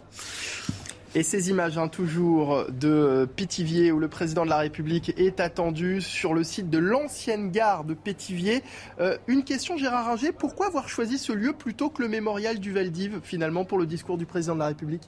Je crois qu'il a voulu euh, depuis longtemps euh, parler de Pithiviers et de la gare où sont arrivés les détenus, les premiers en mai 41, les détenus dits du billet vert, et ensuite les euh, détenus avec euh, femmes et enfants euh, du, du Veldiv, et le départ de ces trains ensuite en direction de Drancy, puis de Camp de la Mort. Ouais. Donc euh, il y a cette gare qui est désaffectée, je connais ouais. bien la région, euh, qui est désaffectée depuis le début des années 70 et que l'État avec la SNCF ont décidé de transformer en mémorial. Huit convois sont partis depuis cette gare vers les camps, 8400 personnes ont été euh, déportées. C'est le 25 juin 1942 que l'Allemagne euh, nazie demande au gouvernement de Vichy de procéder à l'arrestation des Juifs de France. Entre le 16 et le 17 juillet 1942, 42 rafles ont eu lieu à Paris et en banlieue par 9 Oui, et euh, les Allemands attendaient 28 000 Juifs raflés, ils n'en ont eu que la moitié. Ce qui prouve que les Juifs s'étaient organisés, étaient au courant, que certains euh, policiers leur ont dit attention, ne dormez pas chez vous ce soir, que les concierges, certaines concierges, pas toutes, euh, ont aidé les juifs en les cachant, euh, et que certains policiers ont dit préparez vos affaires, nous revenons dans un quart d'heure. Donc il y, a eu, y a eu un mouvement de solidarité qui n'a pas été général, loin de là, mais qui a existé et qui a fait échouer la moitié des rafles des Allemands. Je voudrais dire un mot sur le Rhône. En zone sud, il y avait 10 000 juifs qui ont été arrêtés le 29 août 1942. Euh, il y a un militaire qui commandait à Lyon, le général de Saint-Vincent, quand on lui a demandé des hommes de troupes pour arrêter les juifs, il a dit simplement non. Il a été viré par Vichy deux jours après. Il a été fait juste parmi les nations. On parle beaucoup de l'attitude de l'Église et de Monseigneur Saliège. On a raison, mais il faut aussi citer des hommes comme euh, le général de Saint-Vincent. Vous avez raison. On voit à l'écran la photo, cette photo qui est l'unique photo. Alors là, on est, passé sur autre chose, mais on a, pu voir il y a quelques secondes cette unique photo finalement du, du, du, Veldiv euh, au moment de cette rafle euh, du Veldiv. C'est vrai qu'il y a peu d'images de, cette période. Euh, est-ce que vous savez, Gérard Ringer, ce, ce qu'on va pouvoir découvrir dans ce mémorial de Pétivier qui, qui est inauguré aujourd'hui? Je ne sais pas, mais je pense qu'on y verra des photos, des témoignages, des photos de victimes, comme on les voit sur les grilles du Sénat actuellement. Avec euh, l'accord du Sénat, euh, le CRIF a mis environ 80 photos euh, de déportés venant de la rafle du Veldiv.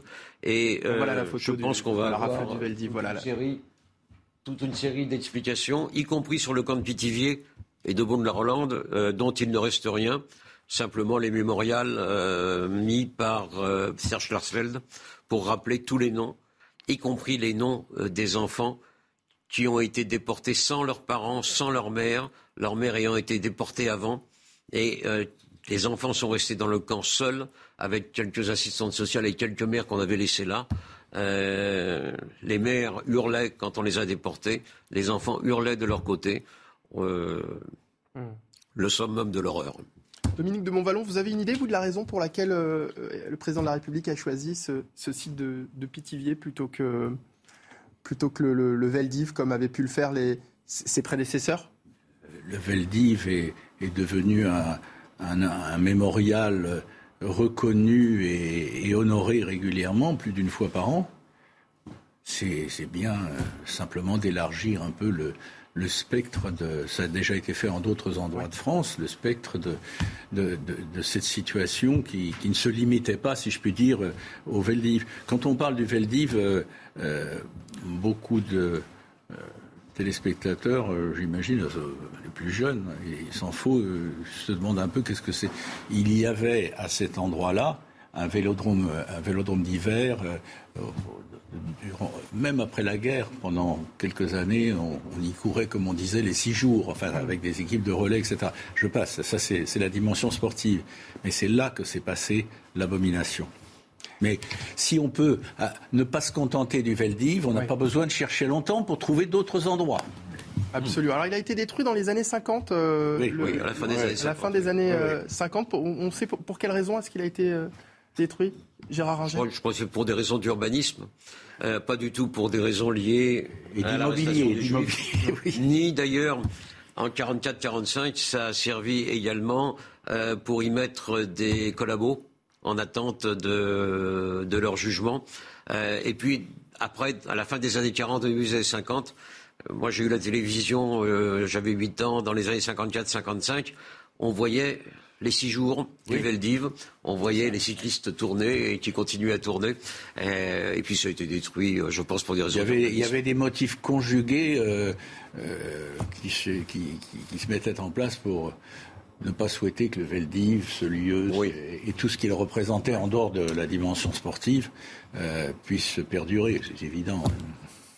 Mais si on va marquer une euh, courte pause, on va revenir en direct évidemment sur CNews avec l'arrivée d'Emmanuel Macron là il y a quelques instants sur, euh, ce site euh, de l'ancienne gare de Pétivier, ce mémorial de la Shoah qui est inauguré ce dimanche. Le discours du président de la République attendu dans les prochaines minutes qui sera à suivre évidemment en direct et dans son intégralité sur CNews. Vous restez bien évidemment avec nous. La belle équipe du week-end continue sur CNews dans un instant. À tout de suite. 15h25, merci de nous avoir choisis. Nous sommes de retour en direct sur CNews pour la belle équipe euh, du week-end. On va remercier Dominique de Montvalon euh, euh, qui a quitté le plateau éditorialiste politique qu'on retrouvera évidemment très bientôt. On va accueillir sans plus attendre Patrick Caram, vice-président de la région Île-de-France. Bonjour. Bonjour. Merci d'être avec nous. Jean-Michel Fauvert, cofondateur Initiative Sécurité Intérieure. Merci de nous avoir rejoints. Georges Fenech, vous restez avec nous. Et, puis euh, Gérard euh, Inger, vice-président du CRIF, le Conseil représentatif des institutions juives de France, qui est encore avec nous euh, quelques minutes. Le temps de découvrir ces images en direct de Pétivier, où le président de la République, Emmanuel Macron, est attendu d'une minute à l'autre pour commémorer les 80 ans de la rafle du Veldiv. Vous l'avez compris, cette belle équipe du week-end est très largement consacrée à cette commémoration le président de la République qui doit prononcer dans un instant un discours depuis euh, ce mémorial de Pétivier qui est inauguré euh, ce dimanche. Nous aurons, d'ailleurs avec nous un, historien euh, co-commissaire de l'exposition de la, gare de Pétivier qui sera avec nous tout à l'heure pour nous parler de, ce lieu. Et puis donc ce discours d'Emmanuel Macron qui est annoncé comme un discours offensif contre l'antisémitisme. Euh, Patrick Caram, j'aimerais vous entendre euh, sur ce discours d'Emmanuel Macron qui est attendu euh, d'une minute à l'autre, un discours annoncé par l'Élysée comme offensif contre l'antisémitisme. Qu'est-ce qu'on peut attendre de ce discours c'est important d'aller à Pithiviers parce que c'est la première fois que ce site-là, qui était l'une des gares de triage, vous savez que Veldiv avait envoyé à Drancy un peu partout un certain nombre de, déportés, et Pithiviers va être, va devenir un musée. La gare va devenir un musée. Donc c'est important qu'ils viennent inaugurer cette gare. Vous savez qu'on le fait par exemple sur l'esclavage, que ce soit euh, que, ce soit Chirac ou bien ou bien Sarkozy, Hollande, ils n'ont pas toujours commémoré au jardin du Luxembourg. Eh bien c'est bien que ça puisse, qu'on puisse montrer que c'est une histoire nationale et que les lieux de souffrance, ces lieux-là, puissent être connus par les Français. Parce que là, vous en parlez et tous les Français vont l'entendre. Deuxième élément, quel peut être, quel discours peut-on attendre? En fait, on a beaucoup dit. Celui, le premier qui l'a fait, c'est Chirac. Souvenez-vous que Mitterrand ne voulait pas reconnaître la responsabilité euh, de l'État. Mitterrand se réfugiait derrière le fait que c'est derrière le régime de Vichy. Derrière le régime de Vichy, mais enfin, Malheureusement, euh, à l'époque, ce régime de Vichy avait une, une euh, Substitué l'État français. avait pris pouvoir sur, sur l'État français. Alors c'est vrai que pour moi et pour les gaullistes et pour beaucoup de Français, De Gaulle incarnait l'État, De Gaulle incarnait la France. Mais malgré tout, ils incarnaient cette histoire de France et il fallait qu'il y ait cette reconnaissance-là. Et tous les présidents qui, ont, qui se sont succédés euh, après Chirac ont apporté leur pierre, que ce soit Nicolas Sarkozy, euh, François Hollande et même Emmanuel Macron euh, pour, pour son, son, premier discours. Qu'est-ce qu'il peut dire? Là, on revient d'une campagne électorale très difficile. Une campagne où vous avez un candidat. Qu'est-ce qu'il peut dire de plus finalement par rapport à tout ce qui a été dit? Mais vous avez un candidat qui a réhabilité Pétain, qui a considéré que Pétain a, a sauvé les Juifs contre l'évidence. Je parle d'Éric Zemmour. Il faudrait qu'il remette les pendules à l'heure sur cette question-là. Et puis moi, je vous le dis de manière euh, très claire, il ne peut pas y avoir de, de, de compromis de compromission sur une telle question au moment où vous avez une flambée de l'antisémitisme en France. On va parler tout à l'heure de l'homophobie, mais il y a deux mots aujourd'hui qui, surgissent, et pas qui surgissent, mais qui sont en train de, d'avoir des conséquences néfastes sur la sécurité, l'envie des gens de vivre en France, c'est l'antisémitisme et, et l'homophobie. Et sur l'antisémitisme, pour être encore plus clair, on a un antisémitisme des quartiers. Si on ne le dit pas, euh, euh, on passe à côté des problèmes. Il y a une éducation à faire. Il y a peut-être une responsabilité des parents dans des transmissions. Pour certains, pour beaucoup de, ceux-là, l'ennemi c'est le juif. Comment peut-on l'accepter au XXIe euh, siècle qu'on désigne le juif comme ennemi? C'est par tradition familiale, c'est parfois porté par la religion mal comprise, mal conçue, parce qu'une religion, ça évolue, et, on le sait bien, eh bien, il faut qu'à un moment donné, euh, on, soit très clair sur ces questions. Ça passe par la pédagogie, ça passe par l'enseignement, ça passe par l'école. Mais au moment où nous avons les derniers déportés, les déportés, nous avons à la région Île-de-France avec Valérie Pécresse un programme sur ces questions-là. Ils vont dans nos lycées. Euh, au moment où on parle de ces derniers déportés, et j'en termine là, le jour où ils disparaîtront, plus de mémoire vivante. On aura leurs paroles dans, des enregistrements et, et, vidéos ou audio, mais ils ne seront plus là pour témoigner. C'est plus que jamais important de remettre les pendules à l'heure. Et on l'évoquait hein, tout à l'heure avec Arlette Testiller, qui est une rescapée euh, du Veldiv, qui était sur ce plateau, qui a témoigné évidemment de, son histoire euh, euh, bouleversante. Gérard Inger, on parlait tout à l'heure de l'importance de ce discours, le fait que ce discours est très attendu aussi par la communauté euh, juive de France. dans une période compliquée. Puis-je dire un mot par, alors, pas par la communauté juive, mais Alors, par les Français. alors, non, mais pardon. oui, mais alors, c'est l'histoire de France. Juste pas avant, Patrick, de Patrick. Caram, Gérard Ringer, vous allez pouvoir vous exprimer tous les deux. Ce Non, sera juste je- après le, je- je vous- juste après le juste, flash euh, info. On, on fait le flash info d'abord avec Isabelle Piboulot et on en parle juste après. J'ai mon taxi qui est arrivé. L'Europe occidentale subit les effets de la canicule. Plusieurs pays sont en proie à des incendies comme l'Espagne. Une vingtaine de feux de forêt sont hors de contrôle du sud du pays jusqu'au nord-ouest. Du côté du Portugal, un foyer reste important dans le nord du pays. La quasi-totalité du territoire présente un risque élevé aux incendies. La Russie présente au G20 en Indonésie, ça ne passe pas pour le Canada. Je cite, sa participation équivalait à inviter un pyromane à une réunion de pompiers. C'est ce qu'a déclaré hier la ministre canadienne des Finances. Pour Chrystia Freeland, l'invasion illégale de l'Ukraine par Moscou est la seule responsable des conséquences économiques subies dans le monde entier. Et enfin, des images émouvantes prises à l'est de l'Australie. Une baleine blanche s'est échouée sur une plage de Malakuta, un village côtier dans l'état de Victoria. L'animal aurait probablement échoué vendredi soir, la marée haute étant plus élevée que d'habitude. La carcasse de cette femelle sera étudiée dans les prochains jours. Voilà, de retour euh, sur le plateau de la belle équipe euh, du week-end avec euh, notamment Gérard Ringer, vice-président du CRIF. On, en parlait hein, juste avant le, le Flash Info. En quoi ce discours est attendu par la communauté juive de France? Bah, je rejoins ce que vous disiez, c'est attendu par les Français. L'antisémitisme, c'est pas l'affaire des Juifs, c'est l'affaire de tous les Français. Euh, c'est tout le pays qui est concerné. Les Juifs peuvent être les premières victimes, mais euh, quand on s'en prend aux Juifs, on s'en prend aux autres derrière. Franz Fanon disait, euh, quand on parle des Juifs, tend l'oreille, disait-il à- aux Martiniquais, aux Guadeloupéens, tend l'oreille, on parle de toi. On sait que derrière l'antisémitisme, c'est toute la démocratie qui est menacée.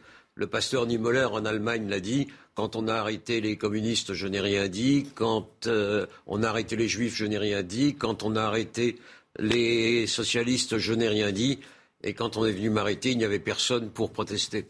Donc euh, il faut bien voir ce que cache l'antisémitisme, c'est euh, l'atteinte à la démocratie et c'est le premier assaut contre la démocratie.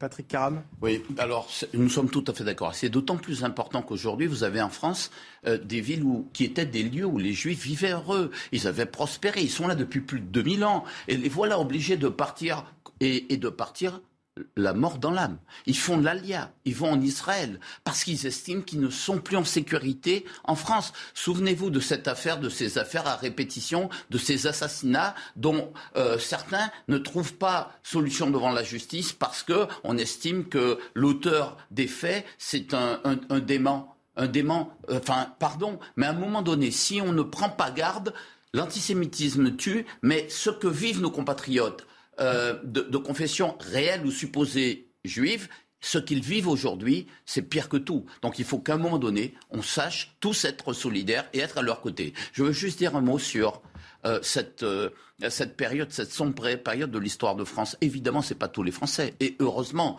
la preuve, c'est que la France a fait partie des pays où il y a eu moins de déportés.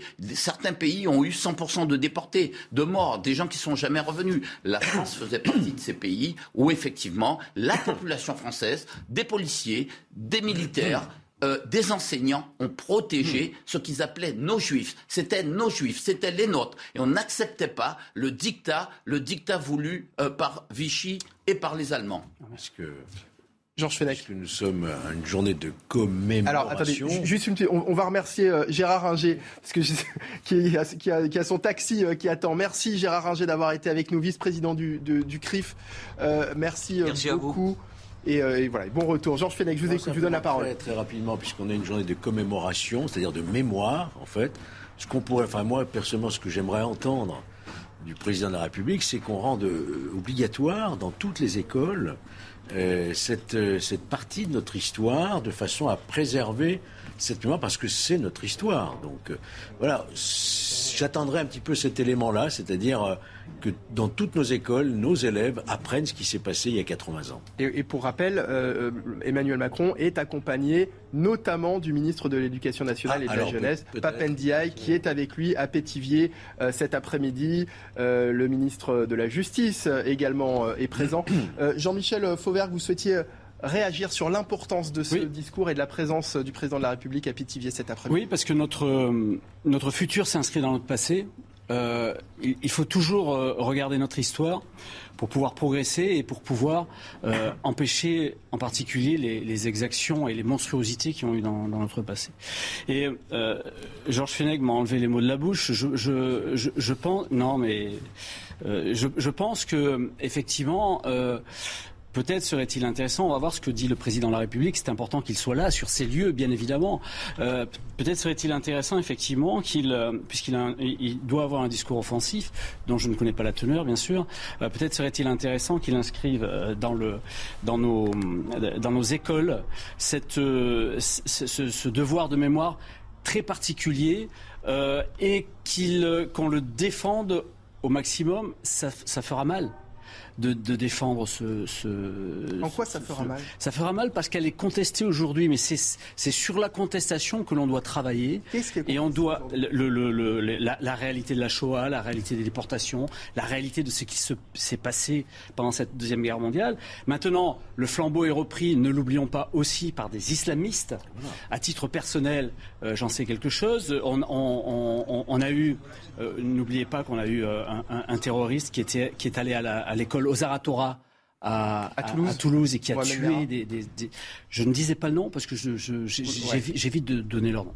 De, euh, il, a tué donc des enfants juifs et des, un, papa, un, papa, un papa aussi parce qu'ils étaient, étaient juifs. Il a aussi tué des militaires parce qu'ils étaient militaires. Et puis euh, une, affaire particulièrement importante, c'est cette prise d'otage aussi à la porte de, de, Vincennes, que je connais particulièrement, euh, qui s'est dirigée vers un, un, établissement caché. Et, il y a eu cette prise d'otage-là, ces cibles-là, parce que juives, justement. Alors, bien évidemment, nos, nos luttes euh, contre la discrimination ne vont pas uniquement dans ce sens-là, elles sont générales. Mais euh, cette, lutte contre l'antisémitisme, c'est un flambeau. Aujourd'hui, euh, je pense que le président de la République euh, reprend ce flambeau-là en particulier qui a déjà été porté par Jacques Chirac, reprend, ce flambeau-là et on, va voir ce qu'il va dire, mais redire et réaffirmer que dans nos écoles, on doit enseigner ça, quelle que soit la manière dont ça réagit, euh, ça, c'est quelque chose d'important. Et parce que ça réagit mal, on doit continuer à, travailler là-dessus. Arlette Testiller, qui est rescapée euh, de la rafle du Valdiv, qui était avec nous tout à l'heure, euh, Gérard Inger également du CRIF, nous disait que régulièrement dans les écoles, les enseignants font venir des, des, rescapés pour venir témoigner, pour raconter auprès des élèves. Ça veut dire qu'il y a un travail qui est déjà fait finalement dans les écoles. Est-ce que, est que, vous pensez qu'il y a tout de même une nécessité de l'inscrire dans, la loi, de, rendre finalement euh, euh, obligatoire Il y a un travail. cet enseignement, Patrick Caram Les collectivités font déjà un travail. La région Île-de-France, je vous dis, envoie des grands témoins dans les universités, y compris contre l'islamisme, mais aussi contre, euh, la, contre l'antisémitisme, pour la Shoah, enfin pour la Shoah, pour, pour enseigner ce qu'a été la réalité de la Shoah. Et les gamins qui sont là quand la personne arrive, témoigne, les réactions avant et après, c'est pas tout à fait la même chose. Ils ont énormément évolué. Ah, Arlette, Tessiller nous racontait justement ce moment où elle, où, où elle raconte son histoire dans une classe et lorsqu'une élève décide de se tourner pour ne pas l'écouter et qui, au milieu de l'histoire, finalement prend la décision de se retourner. Ça veut dire qu'il y a une vraie nécessité à parler Mais je pense qu'il faut le systématiser. Vous voyez, ce sont des sujets sur lesquels on ne peut pas faire une impasse. Il ne faut pas laisser ça à l'appréciation des enseignants parce que certains d'entre eux reculent. Ils peuvent savoir qu'ils ont des classes difficiles, notamment dans des quartiers difficiles, et ils peuvent ne pas avoir envie de s'exposer. Je rends hommage aux enseignants parce qu'on leur demande beaucoup de choses. Ils ont un courage, mais il faut peut-être pas charger trop la mule là-dessus. Et je vais vous dire, euh, toutes ces questions-là, oui, oui, très rapidement, deux remarques. D'abord, Dieudonné. Vous vous souvenez de Dieudonné? Dieudonné portait un antisémitisme quelque part un peu, entre guillemets, un peu populaire, en jouant sur la concurrence des mémoires, notamment avec l'esclavage. Effectivement, avec le CRIF, j'ai euh, en ayant créé le Conseil représentatif des Français d'outre-mer, mis un terme à cette, supercherie. Mais ça reste dans les têtes. La concurrence des mémoires, c'est quoi? C'est que les Juifs ne veulent pas qu'on parte des autres génocides ou crimes contre l'humanité. Or, c'est faux. le, le, CRIF pousse totalement euh, les, reconnaissances de l'esclavage ou même, ou, et même du génocide arménien. Il pousse à ce que la loi Guesso, qui vaut euh, pour, c'est la pénalisation du négationnisme sur les juifs, eh bien, il pousse à ce que ça vaut aussi pour euh, l'esclavage et le génocide arménien. Jean-Michel Fauvert, je vous donne la parole dans un instant. On va poursuivre évidemment sur ce sujet juste après une courte pause. Et puis évidemment le discours euh, d'Emmanuel Macron, le président de la République, attendu à Pithiviers dans les toutes prochaines minutes. Discours à suivre en direct, bien évidemment, sur CNews. La belle équipe revient dans un instant. À tout de suite. 15h45 sur CNews, toujours en, direct euh, dans la belle équipe du week-end, euh, avec cette commémoration des 80 ans de la rafle du Veldiv et ces images d'Emmanuel Macron actuellement dans ce mémorial, mémorial de Pithiviers qui est inauguré ce dimanche. Emmanuel Macron qui doit prononcer un discours dans quelques instants. On en parlait avec nos invités sur ce plateau. Toujours à mes côtés, Georges Fenech, Jean-Michel Fauvergue et Patrick Caram pour euh, évoquer cette euh, commémoration.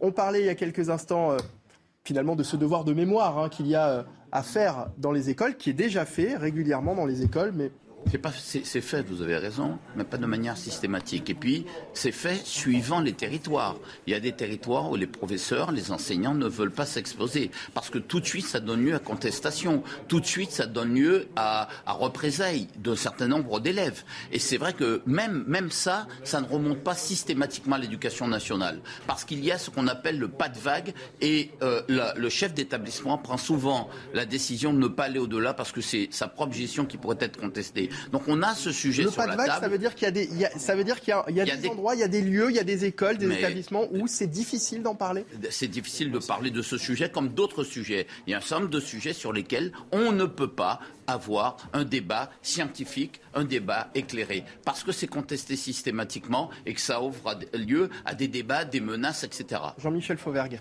Oui, bien sûr, il y a les, instructions de, l'éducation nationale et, il y a ce qui se fait sur le terrain et la systématisation de ce qui, se fait sur le terrain ou non en fonction de la de l'ambiance et de la spécificité de, l'école ou, de l'école ou de, l'établissement sur lequel on travaille. Mais j'en reviens tout à l'heure à la, question que vous posiez. Est-ce que c'est important Est-ce que c'est nécessaire qu'il y ait des témoignages humains, des gens qui viennent, qui parlent de ça? Bien sûr que c'est absolument important, ne serait-ce que pour contrer cette espèce d'ambiance euh, d'ailleurs que certains ont dans leur famille, euh, ou les ambiances des réseaux sociaux, où on essaye de, de s'informer sur des réseaux sociaux et on tombe sur des sites négationnistes ou sur des, ou, sur euh, des antithèses de, ce qui s'est passé. Bien sûr qu'il faut faire intervenir des gens qui sont des sachants, pas seulement des rescapés. C'est bien s'il y a des rescapés, mais pas seulement des rescapés de la Shoah, mais des sachants qui eux vont apporter le parler, la parole, le parler vrai, la, science de ce qui s'est passé ces, ces jours-là pour s'inscrire dans, cette, euh, dans, dans, ce passé et pour pouvoir travailler sur l'avenir. Parce que l'hydre euh, antisémite, l'hydre euh, d'une manière générale de la, de, de, de, de la haine de l'autre, elle, elle, est, très vive dans nos sociétés, dans nos sociétés modernes, même si elles ont pris, ça, ça a pris des nouvelles tournures, même si les mots sont nouveaux. Aujourd'hui, on parle, et certains ne parlent, ne parlent pas d'antisémitisme, ils nous parlent d'antisionisme, ils ne nous parlent pas de, racisme, ils nous parlent de racialisme, ils nous parlent d'indigénisme, ils nous parlent de tas de mots nouveaux qui, derrière, euh, rejoignent cette haine de l'autre. Et donc il faut, il faut travailler là-dessus et il faut, il faut le travailler de plus en plus aujourd'hui. Le combat, il existe et il existe dans les... Et, évidemment, il commence par les écoles, euh, les, collèges et les lycées. Georges Fenech? Je suis entièrement d'accord avec ce que vient de dire Jean-Michel Fauvergue. Hein. Euh, mais je, suis aussi de l'avis que ça va être difficile dans certaines écoles, dans certains quartiers. C'est pour ça que il va falloir euh, vraiment faire œuvre pédagogique, comme on dit, auprès des enseignants déjà, et qu'il y ait euh, au sein de chaque établissement sans doute un référent pour ces questions-là, parce que pouvez pas demander à tous les enseignants d'avoir une sensibilité, une volonté, etc. Il faut vraiment qu'il y ait quelqu'un au sein des écoles, je parle pas toutes les écoles, mais celles qui peuvent poser problème, qui soit un référent qui puisse intervenir sur ces questions-là aussi. On ne peut pas laisser non plus à la seule responsabilité de tous les enseignants une question aussi sensible, parce que malheureusement, Jean-Michel Faurag l'a dit, dans certains dans certaines écoles, il y a de la contestation, il y a, il y a, de l'islamisme radical qui se, qui se répercute par le, par le biais de l'entourage ou de la famille, et ça pose un vrai problème. Nous, on le sait, on s'est occupé des, attentats, vous vous souvenez, euh, des attentats, et Jean-Michel Farag lui a été un acteur, il l'a pas dit tout à l'heure, mais c'est lui qui était à l'hypercachère pour euh, sauver les victimes. C'est pour ça que je tiens à lui rendre hommage. Euh, mais euh, nous, ce que nous savons, c'est que il y a vraiment euh, dans notre pays encore cette euh, ce soubassement euh, antisémite et criminel qu'il faut combattre avec la, la, la, plus grande vigilance. Et quand on a eu les attentats, souvenez-vous, euh, dans les prisons ou ailleurs, c'était des concerts de casseroles pour se réjouir. Ou alors la minute de silence que les écoliers ne voulaient pas observer quand on commémorait par exemple le Bataclan ou l'hypercachère. Donc c'est un fait, quoi. C'est un, fait. C'est un fait. Il faut travailler là-dessus, mais est-ce que finalement, bah, on s'y prend pas un peu tard? Notamment parce qu'on le disait tout à l'heure, les témoignages sont utiles. Il faut que euh, des rescapés aillent dans des écoles pour témoigner. Elle... Il y a longtemps que ça se fait. Hein. Il y a longtemps que ça Moi se aussi, fait, hein, mais, mais pas dans tous les je voyais bien ce qui se passait dans Il y a longtemps que ça se fait, mais malheureusement pas dans, dans, les, pas dans tous les établissements, non. malheureusement. Et il y a des, des établissements où c'est compliqué. Oui. Donc il faut prendre ce problème aujourd'hui à, à, à, à, bras le corps. Mais est-ce que finalement, bah, si, alors on ne sait pas hein, de, effectivement euh, ce qu'Emmanuel Macron va, va nous dire euh, dans quelques minutes, mais est-ce que ce serait pas un peu tard finalement de s'en occuper quand, quand, on voit que bah voilà, les rescapés, euh, Arlette Testiller qui était avec nous tout à l'heure à 88 ans, malheureusement il n'y en a plus beaucoup pour aujourd'hui aller témoigner, avoir la force encore et l'énergie de se déplacer euh, sur des plateaux de télé, dans des écoles pour en parler. Jean-Michel Fauvergue. Il n'est jamais trop tard pour porter euh, cette parole-là et cette parole de, lutte contre ces, horreurs euh, passées, présentes. Il n'est jamais trop tard. Euh, pour, pour, autant, le, discours doit s'adapter à, notre époque, à la menace à la population euh, du moment. Aujourd'hui, on n'est pas, on n'est plus dans un État, euh, euh, un État nazi qui avait programmé cette Shoah avec en complicité un État français qui avait d'ailleurs qui, est venu au pouvoir tout à fait légalement qui avait les pleins pouvoirs, avec une administration qui obéissait à un État qui avait les pleins pouvoirs. On n'est plus là-dedans.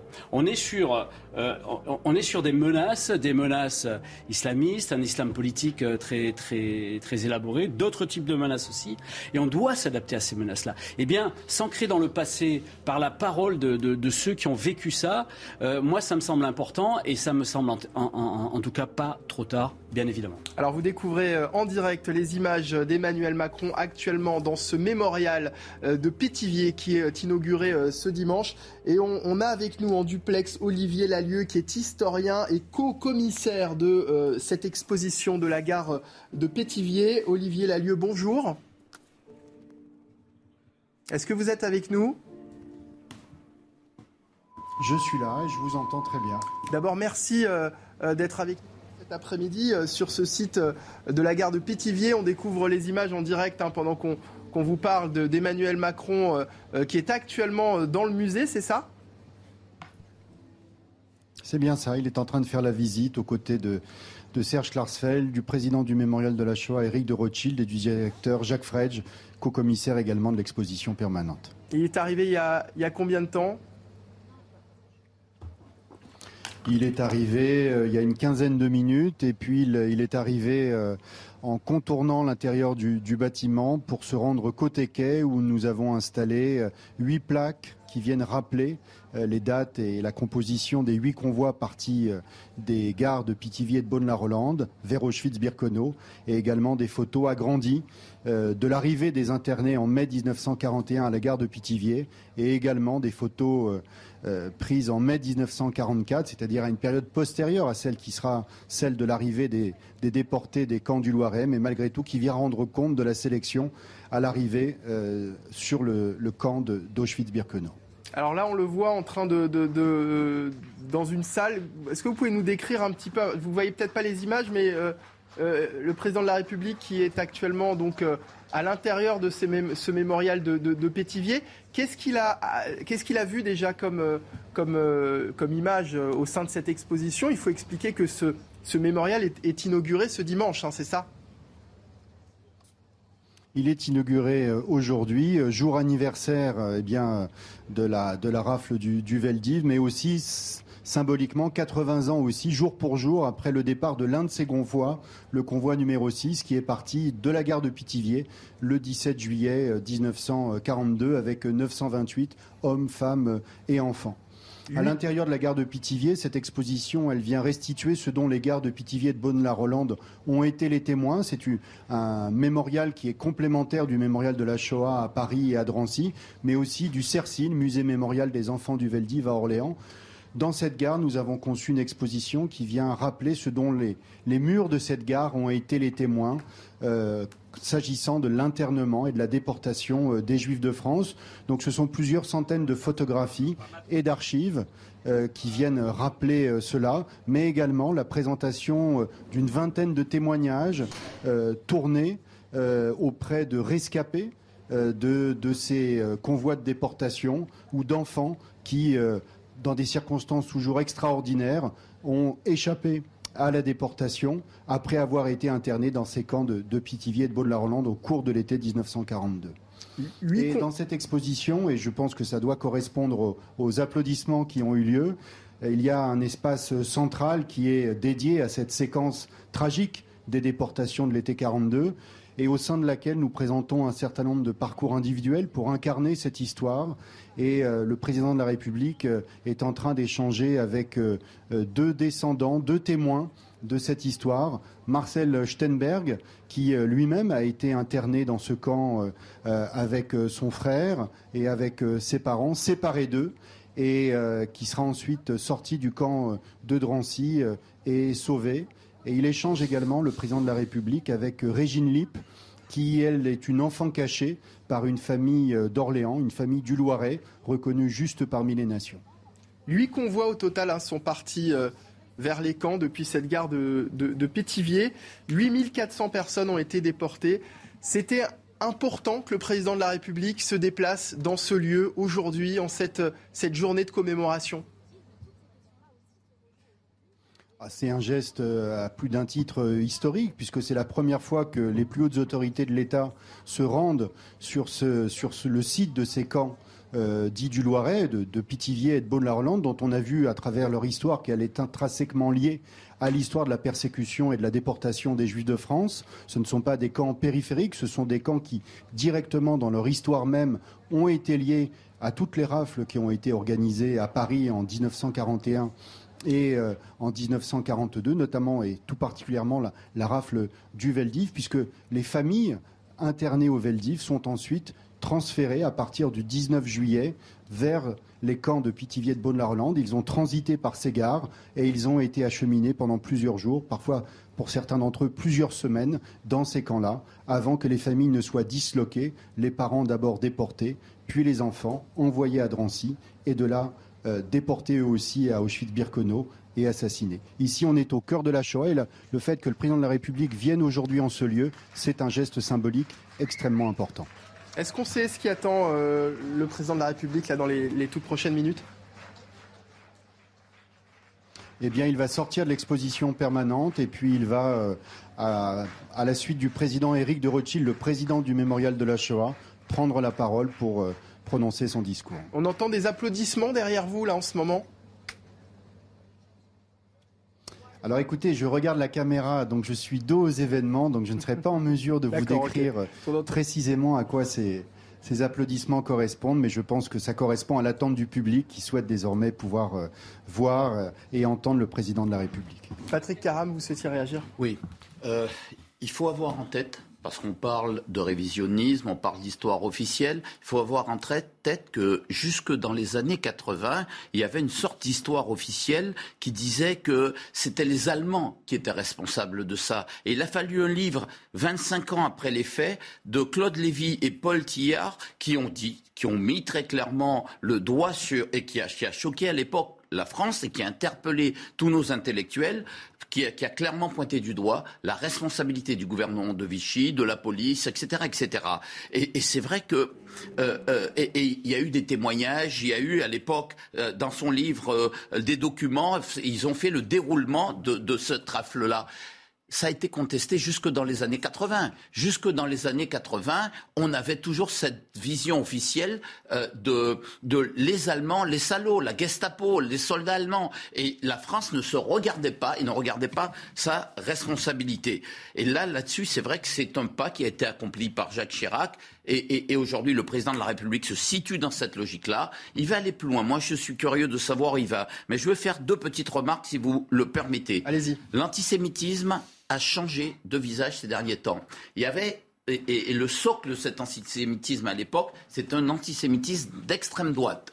Aujourd'hui, il reste un résidu d'antisémitisme d'extrême droite. Ça existe toujours. On l'a vu dans, de, les rangs de Zemmour. Je ne dis pas que tous les partisans de Zemmour le sont, loin de là. Mais certains d'entre eux s'exprimaient sur une logique assez, assez, assez choquante. Et puis, aujourd'hui, euh, c'est les islamistes, et pas seulement les islamistes, qui ont repris ce flambeau d'antisémitisme. Les deux ennemis principaux et les violences qui sont faites à ces deux catégories, à, ces, deux à, ces Français, viennent d'abord de leur religion, des juifs, ou de leur orientation sexuelle, les, homosexuels.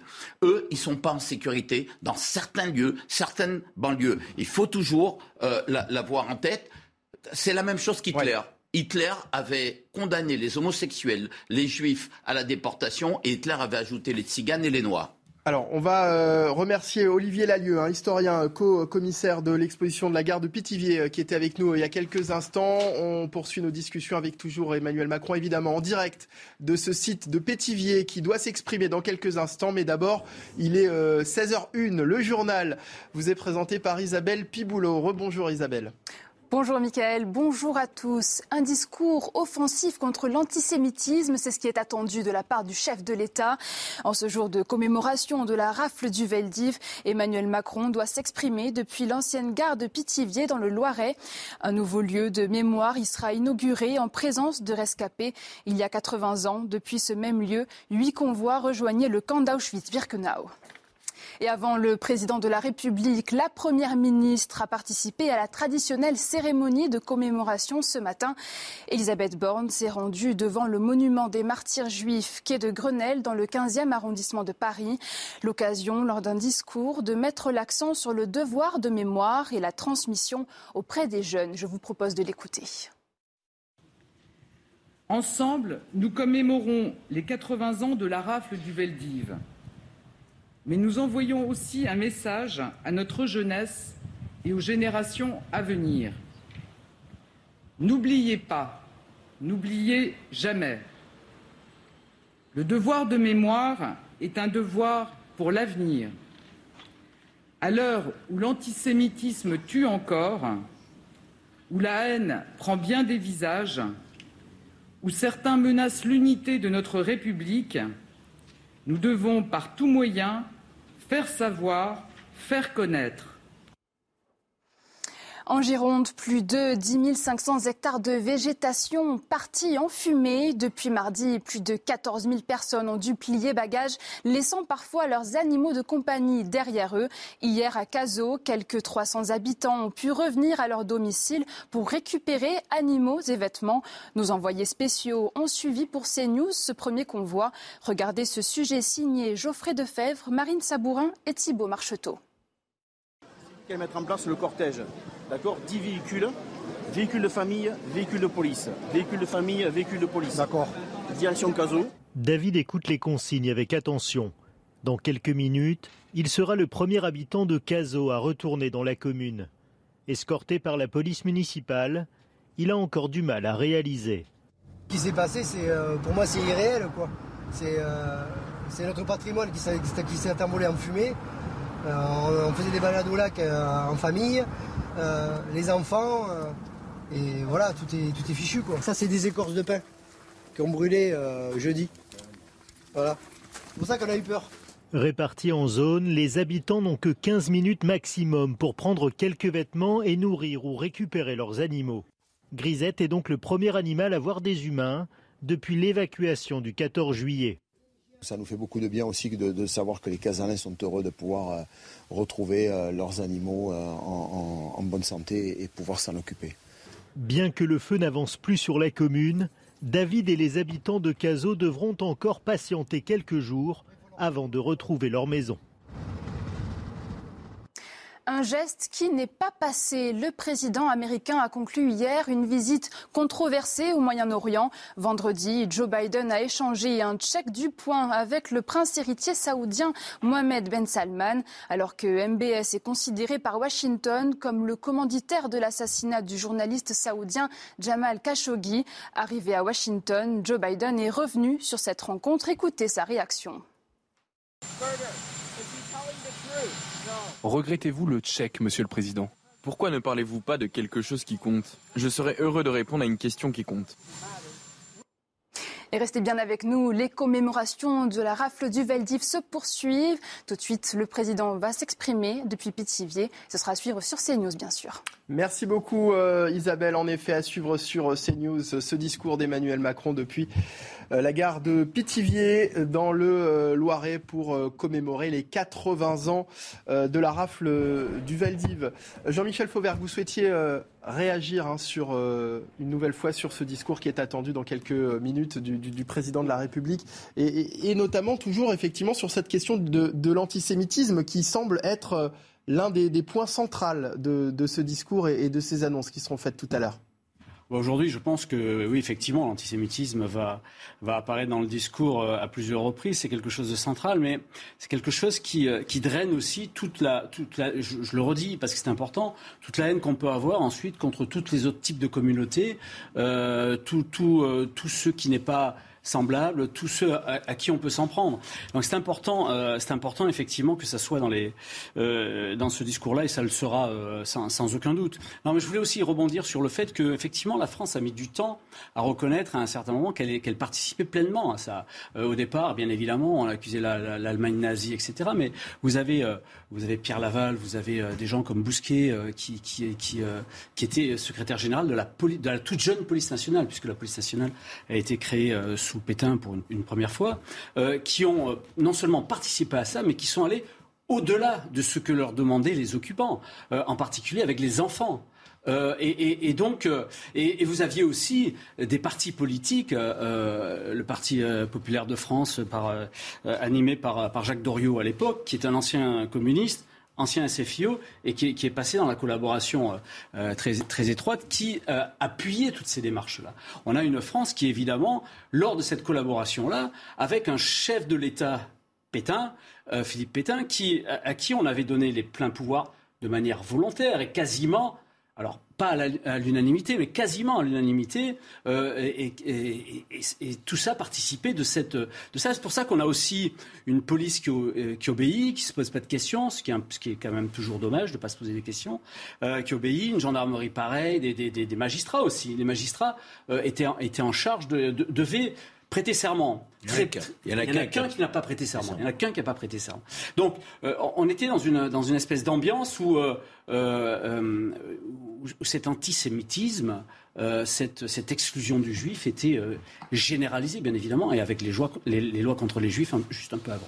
La reconnaissance de l'État français comme coupable de, de ces atrocités a mis énormément de temps, c'est ce qu'on disait. Ça a mis ça s'est fait en plusieurs étapes, disons. D'abord, euh, François Mitterrand qui euh, se cachait d'abord derrière le, régime de Vichy, sans reconnaître la, reconnaissance de, l'État français. Puis en 1995, Jacques Chirac et puis euh, François Hollande qui allait encore, encore plus loin. C'est là où on reparle de la francisque.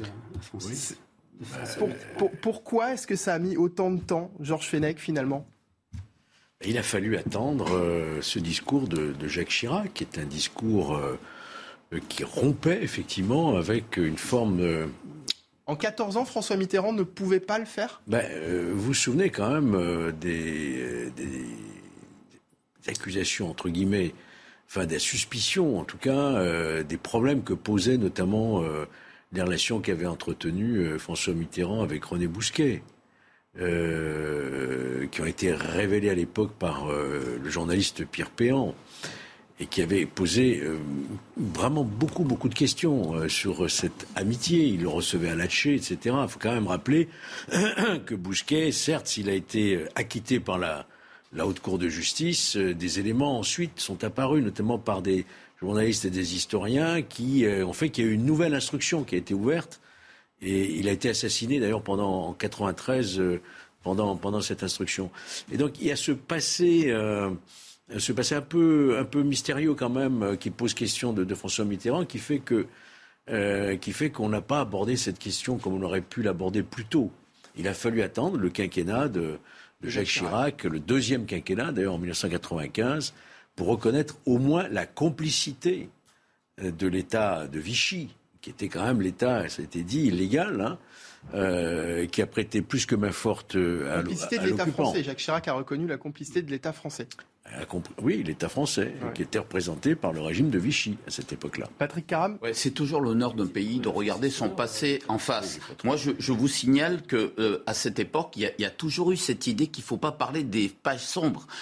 on l'a fait sur l'esclavage. Sur l'esclavage, c'était compliqué. Il a fallu attendre la loi Taubira, euh, pour une fois qu'elle fait quelque chose de, de, reconnu. Il a fallu attendre la loi Taubira. La, loi Taubira, Patrick mais pour considérer, je lui rends hommage, écoutez-le, pour considérer que l'esclavage est un crime contre l'humanité, il a fallu attendre 2001. Vous vous rendez compte? 2001. Et donc, effectivement, on a ce malaise de la France à reconnaître son histoire et à en tirer des conséquences. On n'a toujours pas tiré les conséquences des crimes de masse de Vendée. Enfin, on pourrait faire la liste de tous les crimes qui n'ont pas été euh, reconnus par la France. Moi, je vais faire deux remarques. D'abord, pour répondre à Zemmour, cette espèce d'indignité nationale qui dit que Pétain a sauvé les Juifs de France. Pierre Laval, qui est un personnage éminent du régime de Vichy, euh, devant les 13 000 déportés, il s'en était plein en disant mais c'est un échec parce que nous visions 27 000 déportés. 27 000 déportés.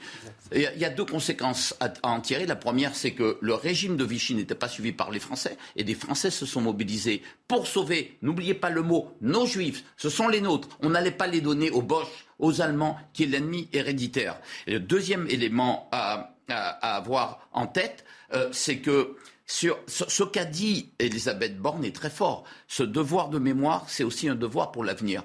Mais si la France, si l'Europe, si le monde civilisé avait réagi au génocide des Arméniens par les Turcs à l'époque, en 2017, s'ils avaient réagi à cet odieux crime massif, ce génocide-là, eh bien, Hitler avait reconnu qu'il n'y aurait peut-être pas eu le génocide juif. C'est parce qu'il y a eu ce génocide sans réaction qu'Hitler, lui, s'est dit c'est pas grave, on va y aller et on va masquer les choses. Il faut toujours avoir en tête qu'un enchaînement, euh, euh, qu'un élément dans l'histoire peut avoir d'autres enchaînements quelques années, quelques dizaines d'années plus tard. Et si vous voulez que j'aille plus loin, ce que je peux attendre du président de la République, c'est qu'il aille concrètement dans la lutte contre l'antisémitisme. Et je vais vous le dire, parce que nous faisons, nous finançons des associations pour déposer des plaintes chaque fois qu'il y a des, des violences ou des persécutions contre les juifs. Vous savez les difficultés que l'on a, premièrement, à faire reconnaître que, c'est, euh, que le, caractère aggravant qui est antisémite, c'est très compliqué. Il faut du temps et parfois il faut une pression de l'opinion publique pour y arriver. Et deuxièmement, souvent, eh bien, les enquêtes peuvent être bâclées bâclées parce qu'il y a beaucoup d'autres affaires. Donc souvent, euh, lorsqu'il y a des violences antisémites, et notamment euh, dans quel que soit l'endroit, parce que ça se répand un peu partout, eh bien on a du mal à faire condamner les coupables, on a du mal à les trouver et ensuite à les faire condamner. Et quand on les trouve, on les fait condamner, c'est généralement eh bien, un rappel à la loi ou, du, sursis au mieux. Vous nous disiez qu'Elisabeth Borne avait parlé de devoir de mémoire. Tout à l'heure, on l'a évoqué euh, euh, longuement sur ce plateau euh, depuis le début de cette belle équipe du week-end. Qu'est-ce que le devoir de mémoire? On est allé aussi vous poser la question dans la rue. On écoute vos réponses et puis bah, on en reparle évidemment juste après en plateau avec nos invités. Je tiens à ce qu'on conserve le souvenir de ce qui s'est passé pendant ces années sombres. Et je tiens à ce qu'on ne l'oublie pas pour qu'on ne le recommence pas. C'est très important parce que c'est un fait, euh, déjà c'est un fait unique dans l'histoire, euh, dans l'histoire française. Dans l'enseignement, par exemple, il y a des personnes qui se sentent euh, vraiment responsables de cette transmission, d'autres moins. Et il me semble qu'il faudrait généraliser ce genre de, de choses. Il faudrait comprendre ce que c'est. Il faudrait comprendre et puis commémorer. Au cœur de cette commémoration, il y a la mémoire des enfants. Personne n'oublie, même s'il y a d'autres choses aussi qui se produisent, il y a des guerres dans les autres pays et tout ça, mais il faut quand même rester vigilant. Là, la rafle d'Iveldi, c'est terrible. Qu'est-ce que le devoir de mémoire, Jean-Michel Fauvergue? Bah. Alors attendez, je vais vous couper. Ah.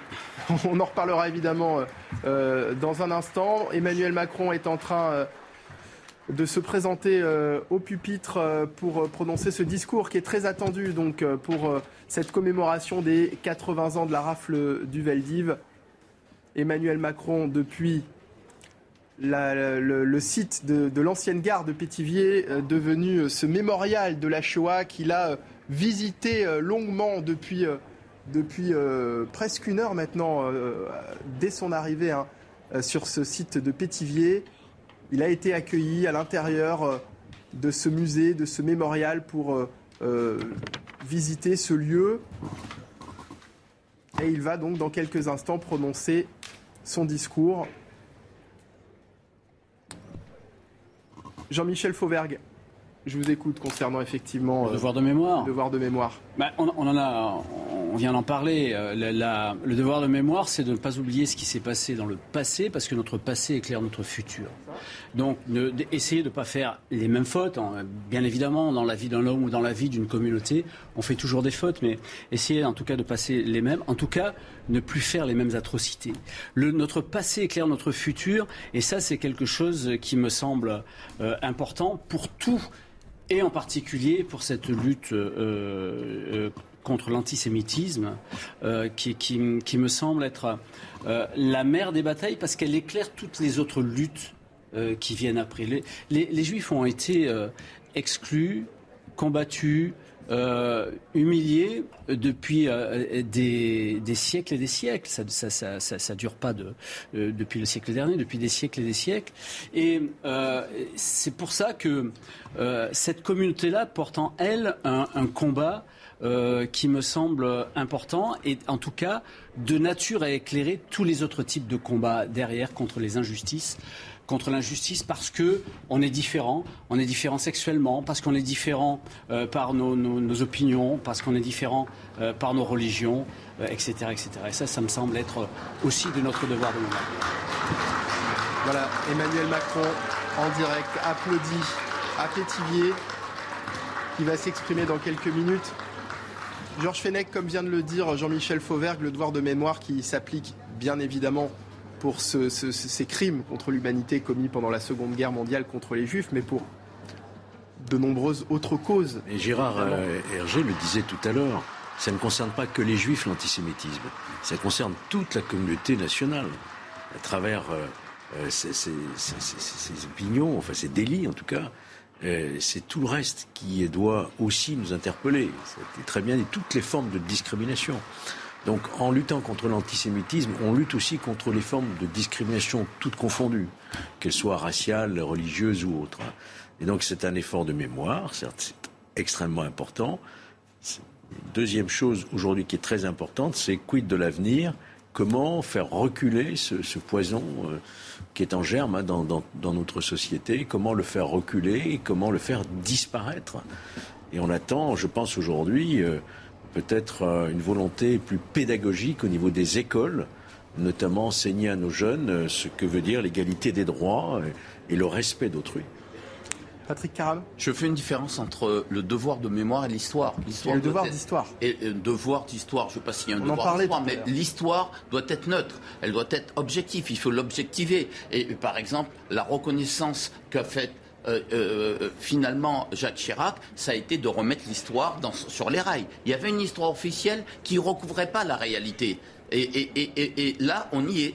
Après, le devoir de mémoire, c'est ce, ce devoir de chair, vous voyez, ce souvenir de ces, de, ces personnes qui ont disparu, de ces souffrances. C'est cette transmission qu'on a de ce qui s'est passé d'ignoble. On n'objectivise pas.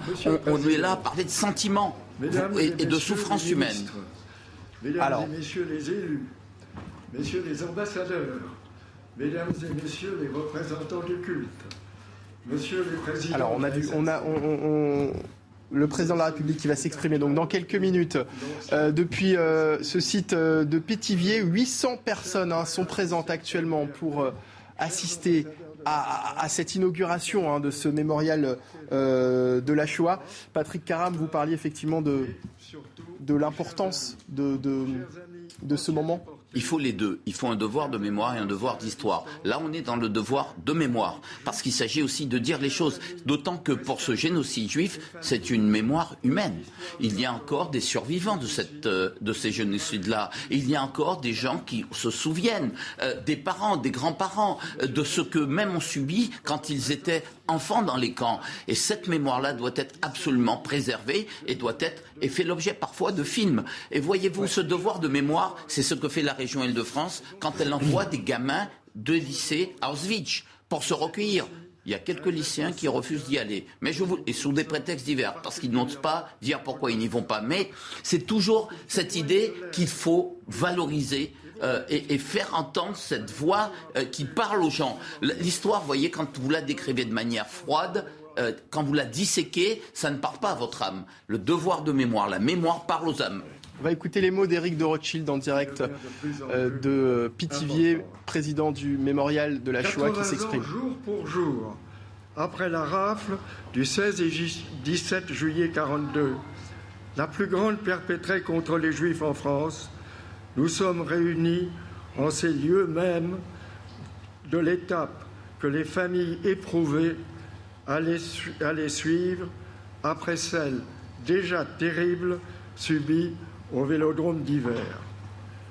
D'autres hommes avaient précédé l'arrivée en ces lieux et c'est dans cette gare, ainsi que dans celle de Beaune-la-Rolande, que 3700 hommes arrêté lors des premières rafles massives du 14 mai 1941 à Paris en banlieue, celles que l'on a nommées celles du billet vert, sont arrivées depuis la gare d'Austerlitz. Un an plus tard, ils seront parmi les premiers déportés de notre pays au camp d'Auschwitz-Birkenau. Au total, dans cette gare, c'est plus de 16 000 juifs de France, hommes, enfants, femmes, qui allaient transiter par ces gares pour être parqués dans les camps érigés à proximité. L'initiative en revenait au Troisième Reich et au gouvernement français de Vichy dans le cadre d'une collaboration dramatiquement efficace. Mais cette gare témoigne aussi de l'évolution de la politique menée par les nazis que, symbolise la conférence de Wannsee du 20 janvier 1942. Désormais, les Juifs d'Europe ne devaient plus être simplement internés et exclus de la société, mais ils devaient être assassinés dans un génocide à l'échelle de toute l'Europe. Entre le 19 et le 22 juillet, des trains partis de la gare d'Austerlitz à Paris, vidant le Veldiv, amènent 7600 personnes, des familles entières cette fois-ci, dont 4000 enfants, qui seront aussi enfermés dans les camps de Pithiviers et de Beaune-la-Rolande en préparation de leur déportation. Ils monteront ici même, dans les jours et les semaines suivantes, dans d'autres trains pour la, la funeste destination. Les portes de fer des six convois partis de Pithiviers et des deux convois partis de Beaune-la-Rolande, dont les dates s'égrènent sur les quais derrière nous, vous les verrez quand vous ferez la visite du lieu, donc, dans les dates s'égrènent dans le quai derrière vous, se sont, fermés, se sont refermés à, à jamais sur les visages des 1100 hommes, femmes et enfants juifs victimes de la haine et de l'antisémitisme. Pour eux, parmi eux, le convoi numéro 6, parti il y a 80 ans, le 17 juillet 1942.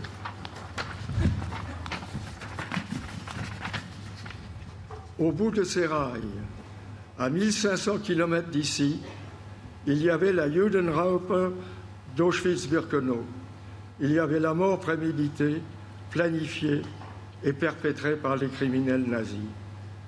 S'il ne reste plus aucun vestige des camps, les gares et les rails demeurent les seuls témoins matériels de cette tragédie. Cette gare témoigne donc du basculement d'une politique d'exclusion raciale en un génocide. L'ordre de déportation des enfants n'avait pas encore été donné par les dirigeants du Reich. Et quand les autorités françaises, gardiens des camps, obéissant à l'ordre de séparer les enfants de leur mère, en passe d'être déportés, des cris déchirants de rage et de révolte retentirent derrière les barbelés des camps. Personne, personne n'a pu oublier le spectacle terrifiant de ces femmes éplorées, serrant les enfants dans leurs bras, dans leurs bras utilisant leur force dérisoire pour faire face à des gendarmes qui les terrassaient à coups de crosse, exécutant ces ordres inhumains. Les enfants resteront seuls, abandonnés, avec quelques infirmières et gardes d'enfants pour les longer, les nourrir, les consoler. C'était une barbarie à nul autre pareille. Ces enfants que les enfants ne réclamaient pas encore, ces enfants que l'État français ne voulait pas sauver, allaient être transférés au camp de Drancy à partir du 15 août 1942, ceci à la demande de Laval à l'occupant, et ils furent à leur tour tous déportés, seuls, sans leurs parents, et assassinés immédiatement après leur arrivée. N'en déplaise à certains, cette gare témoigne de l'antisémitisme profond et inhumain de la Révolution nationale dans cet État français dirigé par Pétain, Laval, Bousquet. Cette gare témoigne de l'aide que Vichy a apportée aux nazis dans la persécution des Juifs en mettant à sa disposition les Allemands, son, Allemands, son administration, sa police, sa gendarmerie, ses trains. 80 ans après, aucun survivant des convois des crans du Loiret n'est encore en vie.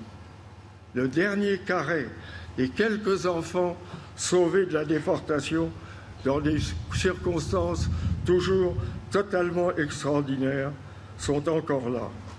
Ils n'ont rien oublié des drames et des crimes de l'été 42 et des horreurs qu'ils ont vécues.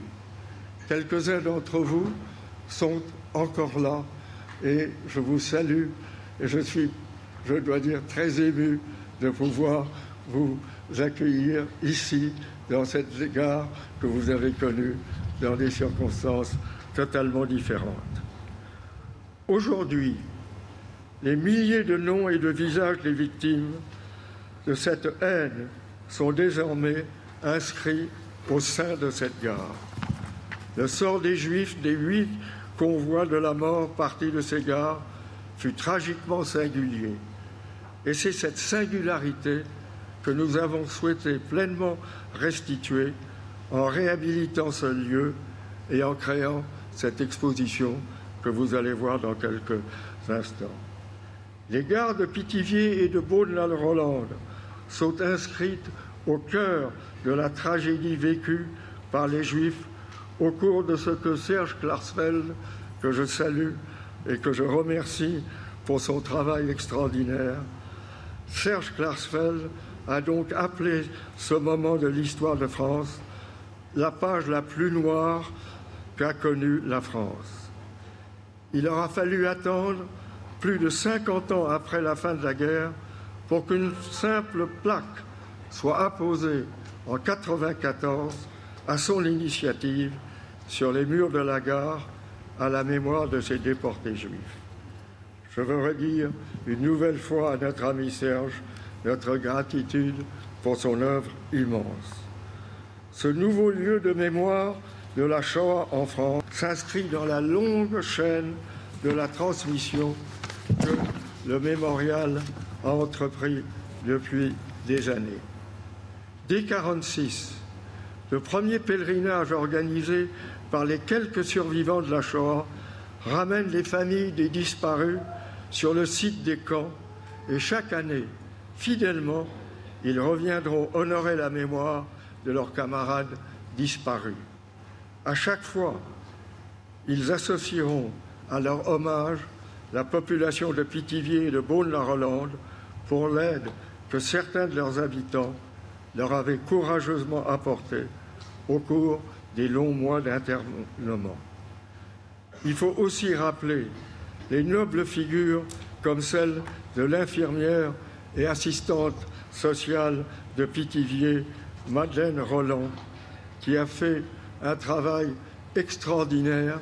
Elles étaient si peu nombreuses euh, et a fait ce travail extraordinaire d'essayer par tous les moyens de pouvoir les, aider ces enfants abandonnés. Il faut aussi euh, rappeler que le docteur Paul Cabanis, le maire de, de Beaune-la-Rolande, a aussi été un élément particulièrement positif dans le soutien à ces enfants.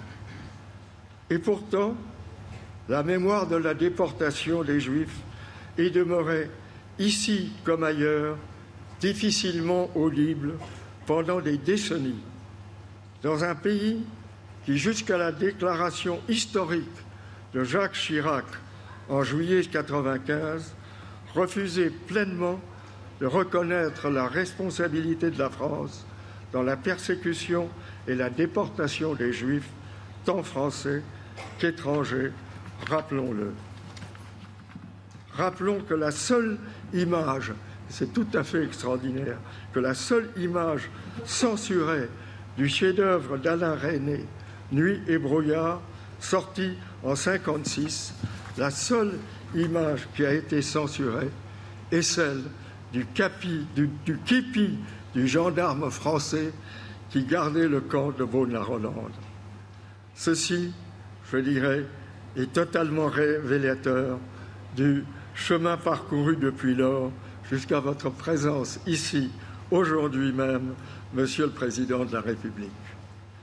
Pour ceux qui souhaitent que cette mémoire soit sanctifiée, il ne s'agit pas de réclamer une repentance, il s'agit simplement de demander reconnaissance et justice et que l'on puisse ici, comme dans d'autres lieux d'où les exactions se sont perpétrées, enseigner la tolérance et les leçons de cette histoire.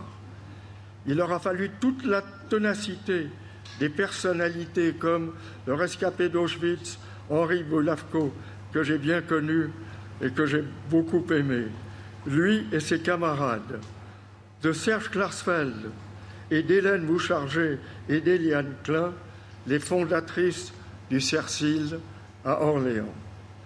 Il faut aussi mettre en avant l'aide des maires d'Orléans et de Pithiviers, d'Orléans, de Pithiviers et de Beaune-la-Rolande et de Jargeau pour que l'oubli et l'indifférence ne s'installent pas à propos des camps du Loiret. Leur histoire est maintenant pleinement reconnue. Elle peut rayonner dans toute la région à partir du musée mémorial installé à Orléans et de cette gare si tragiquement utile. Derrière le caractère presque anodin et banal de ces murs, derrière l'apaisement que l'on sent en regardant notre belle campagne française, se cache bien plus. Quelque chose qui nous ramène à l'essence même de ce que fut la collaboration, l'internement, la déportation, la Shoah. C'est le massacre d'une population porteuse d'une culture et d'une éthique universelle.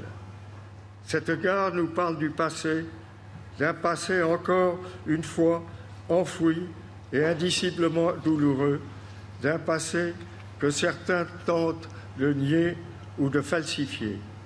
Mais cette, cette inauguration historique se situe dans le présent d'aujourd'hui, dans la nécessité d'une histoire à perpétuer, le rappel des valeurs de la République alors bafoués, mais aujourd'hui retrouvés. Malheureusement, malheureusement, l'antisémitisme qui, loin de disparaître, se diffuse aujourd'hui sournoisement ou ouvertement par des préjugés ou par des idéologies. Il se diffuse sur les réseaux sociaux ou encore récemment à travers cette fresque scandaleuse sur les murs d'Avignon. Il se diffuse verbalement, il se diffuse physiquement. Cet antisémitisme mortifère alimente et justifie aux yeux des terroristes islamiques les morts qu'ils commettent. Nous ne pouvons pas ne pas rappeler l'assassinat de Mireille Knoll, de Sarah Halimi, des enfants de, l'école Ozar Torah ou de l'assassinat barbare d'Ilan Halimi, victime d'un préjugé qui n'a jamais cessé de servir. Ils sont tous victimes de la haine et de l'intolérance élevés au rang d'un credo. Centre d'archives, lieu culturel, lieu de connaissance et de transmission d'enseignement et de formation. Le mémorial est un acteur totalement engagé dans la société française. Nous utilisons, et j'utilise exprès ce terme d'utilisons, nous utilisons l'histoire de la Shoah et de tous les génocides comme des outils de réflexion et d'enseignement dans la construction de notre, de notre présent et de notre avenir. La mission d'éducation du mémorial n'est pas d'être uniquement tournée vers le passé, celui de la Shoah et de l'histoire des génocides. Notre mission, je dirais même principale aujourd'hui, nous amène à enseigner les conséquences du racisme, de l'intolérance qui mène au génocide. Nous voulons contribuer et contribuer utilement à une société française de tolérance et qui n'oublie pas les leçons du passé. Aussi, nous sommes tournés vers les jeunes et les moins jeunes générations afin de les amener à renforcer leur esprit critique, à déconstruire ces préjugés racistes et antisémites, ces haines fabriquées qui deviennent des slogans ou des signes de reconnaissance, ainsi que les théories complotistes. Cette jeunesse aura à préserver cette histoire qui risque d'être tant mal, malmenée et à défendre avec force et conviction notre République, le futur de nos vies, de notre monde libre et démocratique. C'est en forgeant une telle humanité, un tel peuple français, que l'on crée à la longue un rempart contre la haine de l'autre et la barbarie.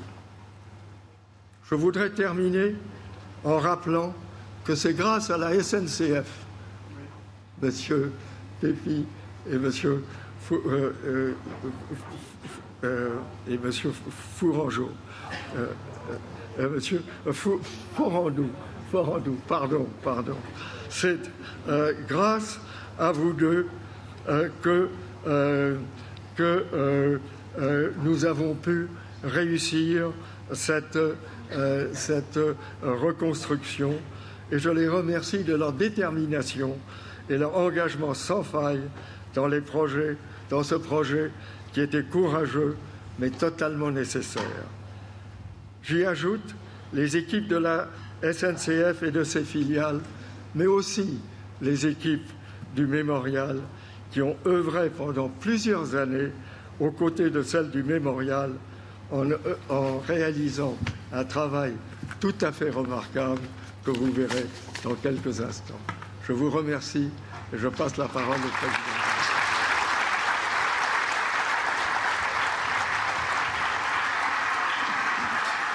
Voilà les mots d'Éric de Rothschild à l'instant, président du mémorial de la Shoah depuis cette ancienne gare de Pétivier qui donne la parole au président de la République Emmanuel Macron qui va prendre la parole maintenant. Merci beaucoup, Monsieur le Président.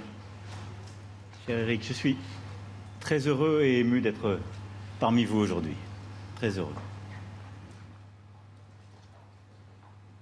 Mesdames, Messieurs les ministres, Mesdames, Messieurs les parlementaires, Monsieur le Président du Conseil régional Centre-Val de Loire, Monsieur le Président du Conseil départemental du Loiret, Mesdames et Messieurs les maires, Monsieur le maire de Pithiviers, Messieurs les présidents du CRIF, si j'ose dire,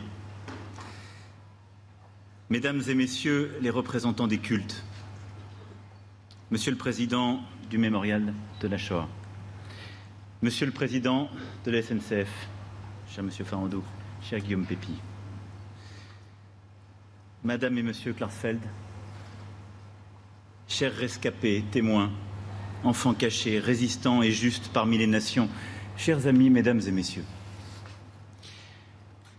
Le 16 juillet 1942, il était 4 ou 5 heures du matin lorsque des policiers français se mirent à frapper aux portes de foyers du Marais, de Montmartre, de Belleville et de Ménilmontant, de Nanterre, de Clichy. Des milliers de familles basculèrent alors en plein cauchemar, simplement parce qu'elles étaient juives. Sur des paliers encombrés de jouets d'enfants, face à des portes que personne ne fermait à clé, les policiers n'eurent besoin que d'une arme, des listes d'hommes, de femmes, d'enfants, dont le seul tort était d'être juifs et qu'ils embarquèrent dans ces bus de la honte qui furent le prélude au train de la mort. Cinq jours durant, le vélodrome d'hiver se transforma en premier cercle de l'enfer. Et dans cette antichambre des camps, devant leur geôlier en képi, des familles françaises se chuchotaient des mots en yiddish pour se rassurer, en se disant que la France ne ferait jamais cela ne pouvait pas faire cela. Pourtant, la France le fit, l'État français le fit. L'État français parqua ses familles, les retrancha dans des camps d'internement à Drancy, à Beaune-la-Rolande ou ici à Pithiviers, avant de les déporter dans des camps d'extermination où, dans leur immense majorité, ils furent aussitôt assassinés dans les chambres à gaz. Une gare comme celle-ci, où nous nous retrouvons aujourd'hui, entre une mairie et un clocher, la France en compte des milliers.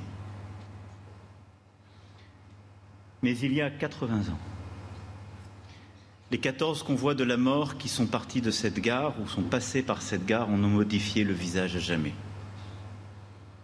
C'était le 25 et 28 juin 1942. Le 17 et le 31 juillet, le 3, le 5, le 7 août.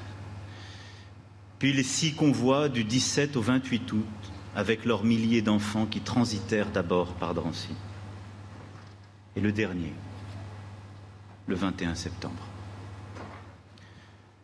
Tout au long de l'été 1942, Pithiviers devint ainsi, avec Beaune-la-Rolande, non loin, une plaque tournante de la Shoah. Chacune de ces deux villes, avec leur camp d'internement où affluaient les Juifs raflés dans toute l'île de France, le Cher, le Loiret, la Bourgogne, entrèrent cet été-là, cet été de sang, dans la tragédie de l'histoire. Depuis Pithiviers, on déporta d'abord les hommes, puis les hommes et les grands adolescents,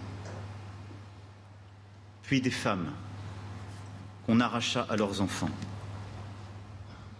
Déjà orphelins sans le savoir encore, ces derniers restèrent seuls pendant des semaines, tondus, hagards, entassés dans des baraquements de tôle, recroquevillés sur de la paille rongée par la vermine, avant d'être poussés à leur tour sur les rails d'Auschwitz. Pas un seul d'entre eux n'est revenu.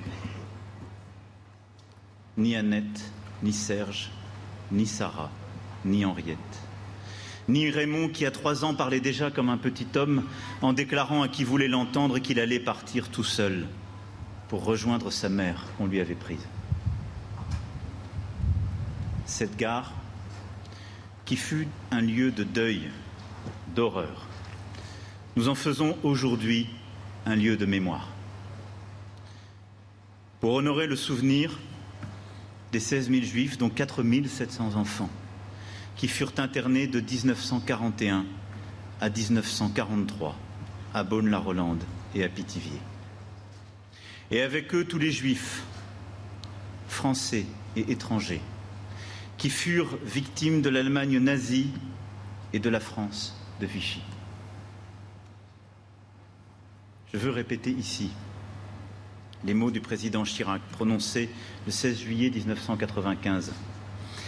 Ces heures noires souillent à jamais notre, notre histoire. La France, ce jour-là, accomplissait l'irréparable. Reconnaissance ensuite constamment confirmée par tous ses successeurs. Oui, agissant au nom de la France, trahissant l'esprit et l'espoir de la République. L'État français de Pétain, Laval, de Bousquet, d'Arquier de Pellepoix, l'État français manqua de manière délibérée à tous les devoirs de la patrie des Lumières et des droits de l'homme.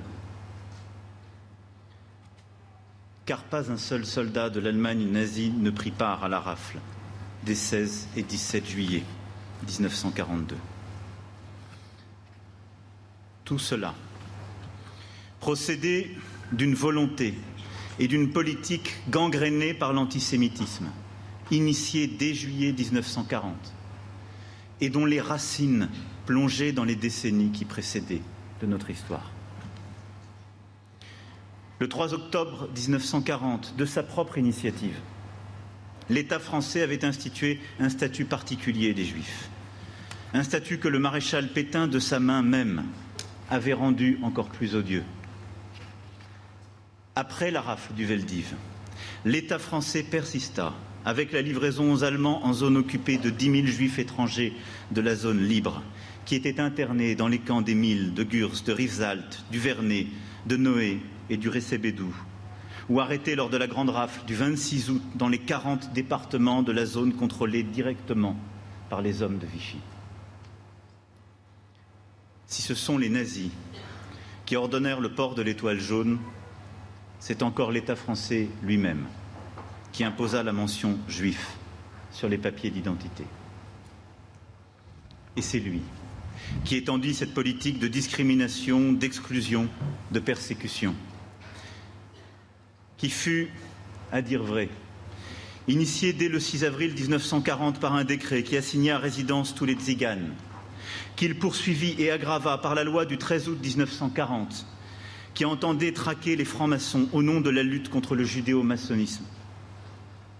Par la loi du 14 août 1941, qui instituait les sections spéciales, ces tribunaux d'exception destinés à condamner à mort des communistes et des anarchistes. Et par la loi du 6 août 1942, voulue par l'amiral Darlan, qui s'attaquait aux homosexuels et qui, hélas, resta si longtemps en vigueur cette politique. Cette politique de persécution s'inscrivait dans un dessein pensé et conçu comme tel par les dirigeants de Vichy. Elle procédait du désir de venger les forces vaincues lors de l'affaire Dreyfus. Il leur fallait effacer la République, incarnation d'une nation édifiée sur deux millénaires, héritière de 1789, pionnière des droits de l'homme. Ils voulaient éradiquer ce régime qui avait reconnu l'innocence du capitaine Dreyfus et tout ce qu'il emportait avec lui. Ignorant, ce faisant, que la fidélité à la France ne saurait s'inscrire dans la trahison et le renoncement à l'esprit de la République, car l'un et l'autre sont indissociables. La France de Vichy venait de loin insidieusement. Et en quelques mois, elle a éteint les lumières, sali les couleurs, trahi les valeurs de notre nation. La responsabilité de la France y était engagée, pour le pire. Mais si la France s'est trahie elle-même à travers ce régime, parce qu'elle avait renoncé à ce qui lui est inséparable, la République, l'humanisme. Ce n'était pas là toute la France, ce n'était pas là toute la République, même pas la République du tout. La République et l'esprit de la France n'étaient pas à Vichy, pas à Paris, pas à Drancy. La République vivait encore et avec elle l'esprit de la nation. Avec ses policiers, qui les 16 et 17 juillet 1942 tournèrent le dos ou détournèrent le regard pour que des juifs puissent échapper à leur sort, et ceux qui formèrent ensuite leur propre réseau de résistance. Elle vivait sous la plume du cardinal Saliège, écrivant publiquement dès le 23 août 1942 Les Juifs sont des hommes, les Juifs sont des femmes. Tout n'est pas permis contre ces hommes, contre ces femmes, contre ces pères et mères de famille. Ils font partie du genre humain. Ils sont nos frères comme tant d'autres elle vivait avec ceux qui deviendraient des justes parmi les nations et qui, partout en France, cachés, sauvaient des juifs au péril de leur vie.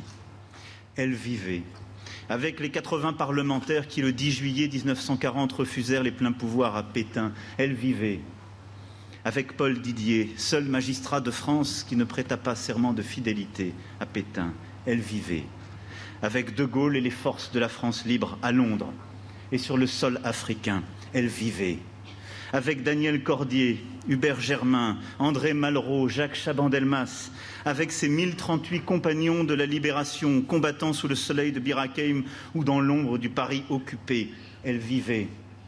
Avec Lucie Aubrac, prenant tous les risques pour faire évader son mari et tant tant de ses réseaux de résistants. Elle vivait sous la plume de Kessel et de Ruon, qui, sur un coin de table d'un restaurant londonien, écrivirent le chant des partisans.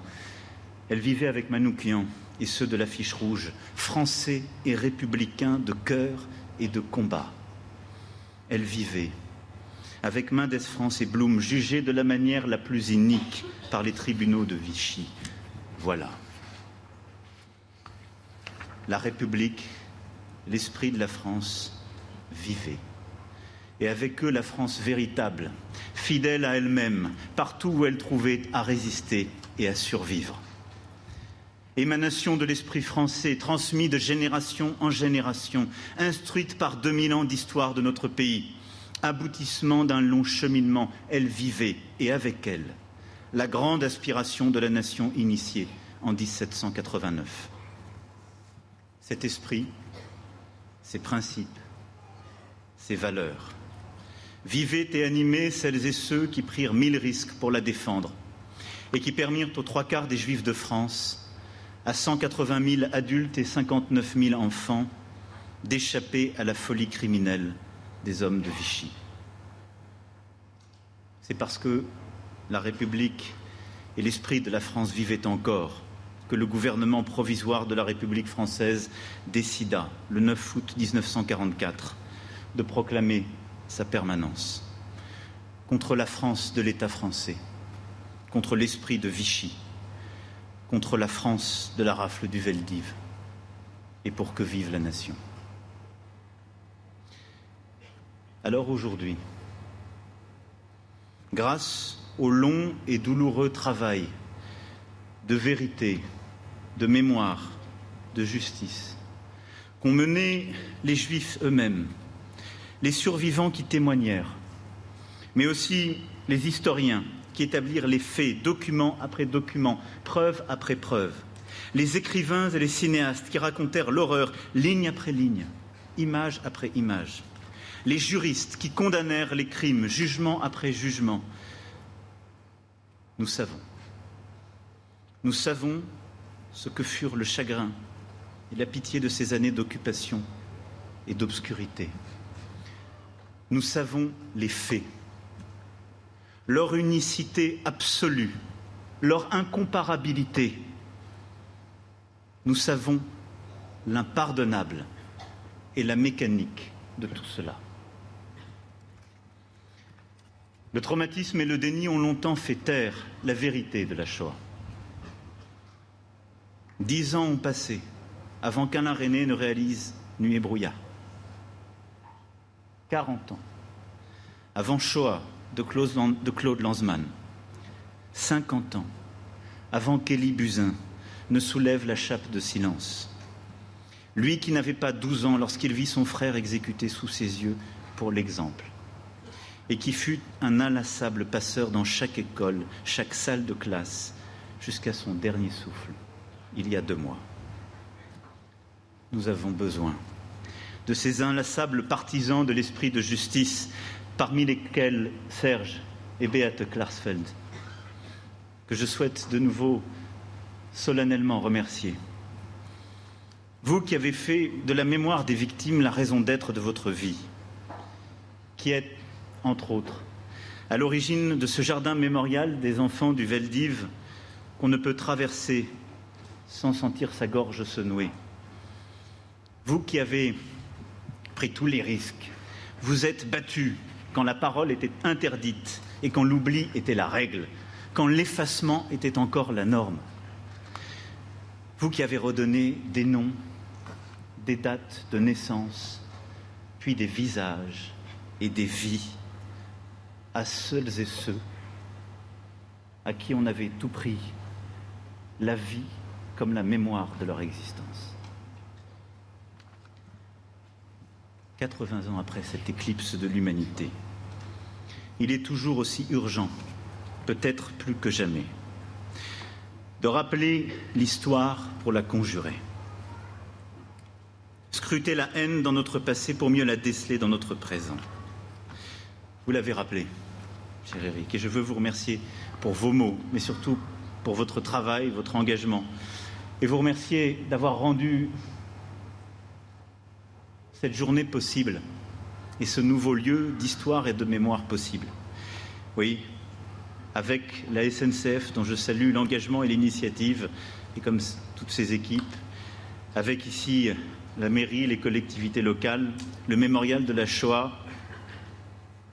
l'ensemble des associations déportés, d'enfants de déportés, vous avez conduit à nouveau ce travail mais il y a comme la métaphore de ce que nous vivons dans les lieux qui sont juste derrière moi et que vous retrouverez dans un instant. On y voit un paysage qui ressemble pour beaucoup à ceux de nos enfances.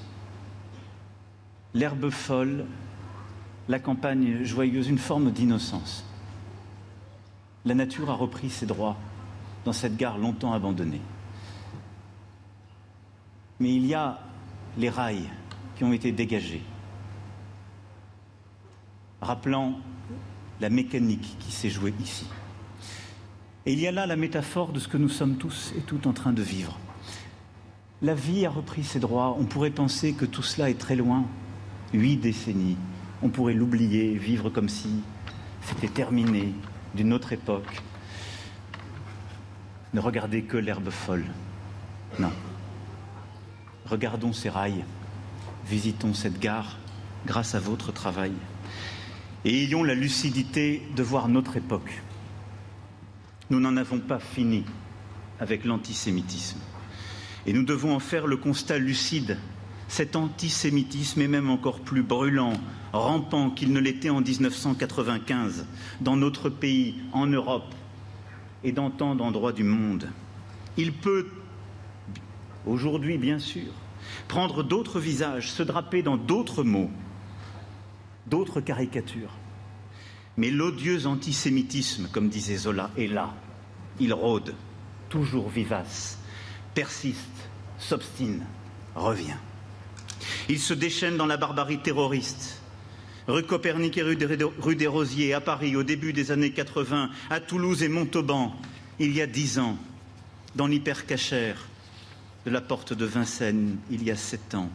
Il s'installe dans la succession des assassinats et crimes antisémites perpétués ces dernières années. Il s'affiche sur les murs de nos villes. Il s'infiltre dans nos réseaux sociaux. Il plastronne sur les tréteaux, applaudi par ceux qui confondent antisémitisme et liberté d'expression. Il profane nos tombes. Il souille les portraits de Simone Veil. Il s'immisce dans les débats sur certains plateaux de télévision. Il joue de la complaisance de certaines forces politiques. Il prospère aussi à travers une nouvelle forme de révisionnisme historique, voire de négationnisme. n'a-t-on pas cru bon, encore récemment, de rouvrir un sujet pourtant tranché de longue date par les historiens comme par les juristes sur la participation de Pétain et des hommes de Vichy à la mise en œuvre de la solution finale? Alors répétons-le ici avec force et n'en déplaise à des commentateurs se faisant révisionnistes. Ni Pétain, ni Laval, ni Bousquet, ni Darquier de Pellepoix, aucun de ceux-là n'a voulu sauver des Hey, it's Paige DeSorbo from Giggly Squad. High quality fashion without the price tag. Say hello to Quince. I'm snagging high-end essentials like cozy cashmere sweaters, sleek leather jackets, fine jewelry, and so much more. With Quince being 50 to 80% less than similar brands. And they partner with factories that prioritize safe, ethical, and responsible manufacturing. I love that. Luxury quality within reach. Go to quince.com slash style to get free shipping and 365 day returns on your next order. Quince.com slash style.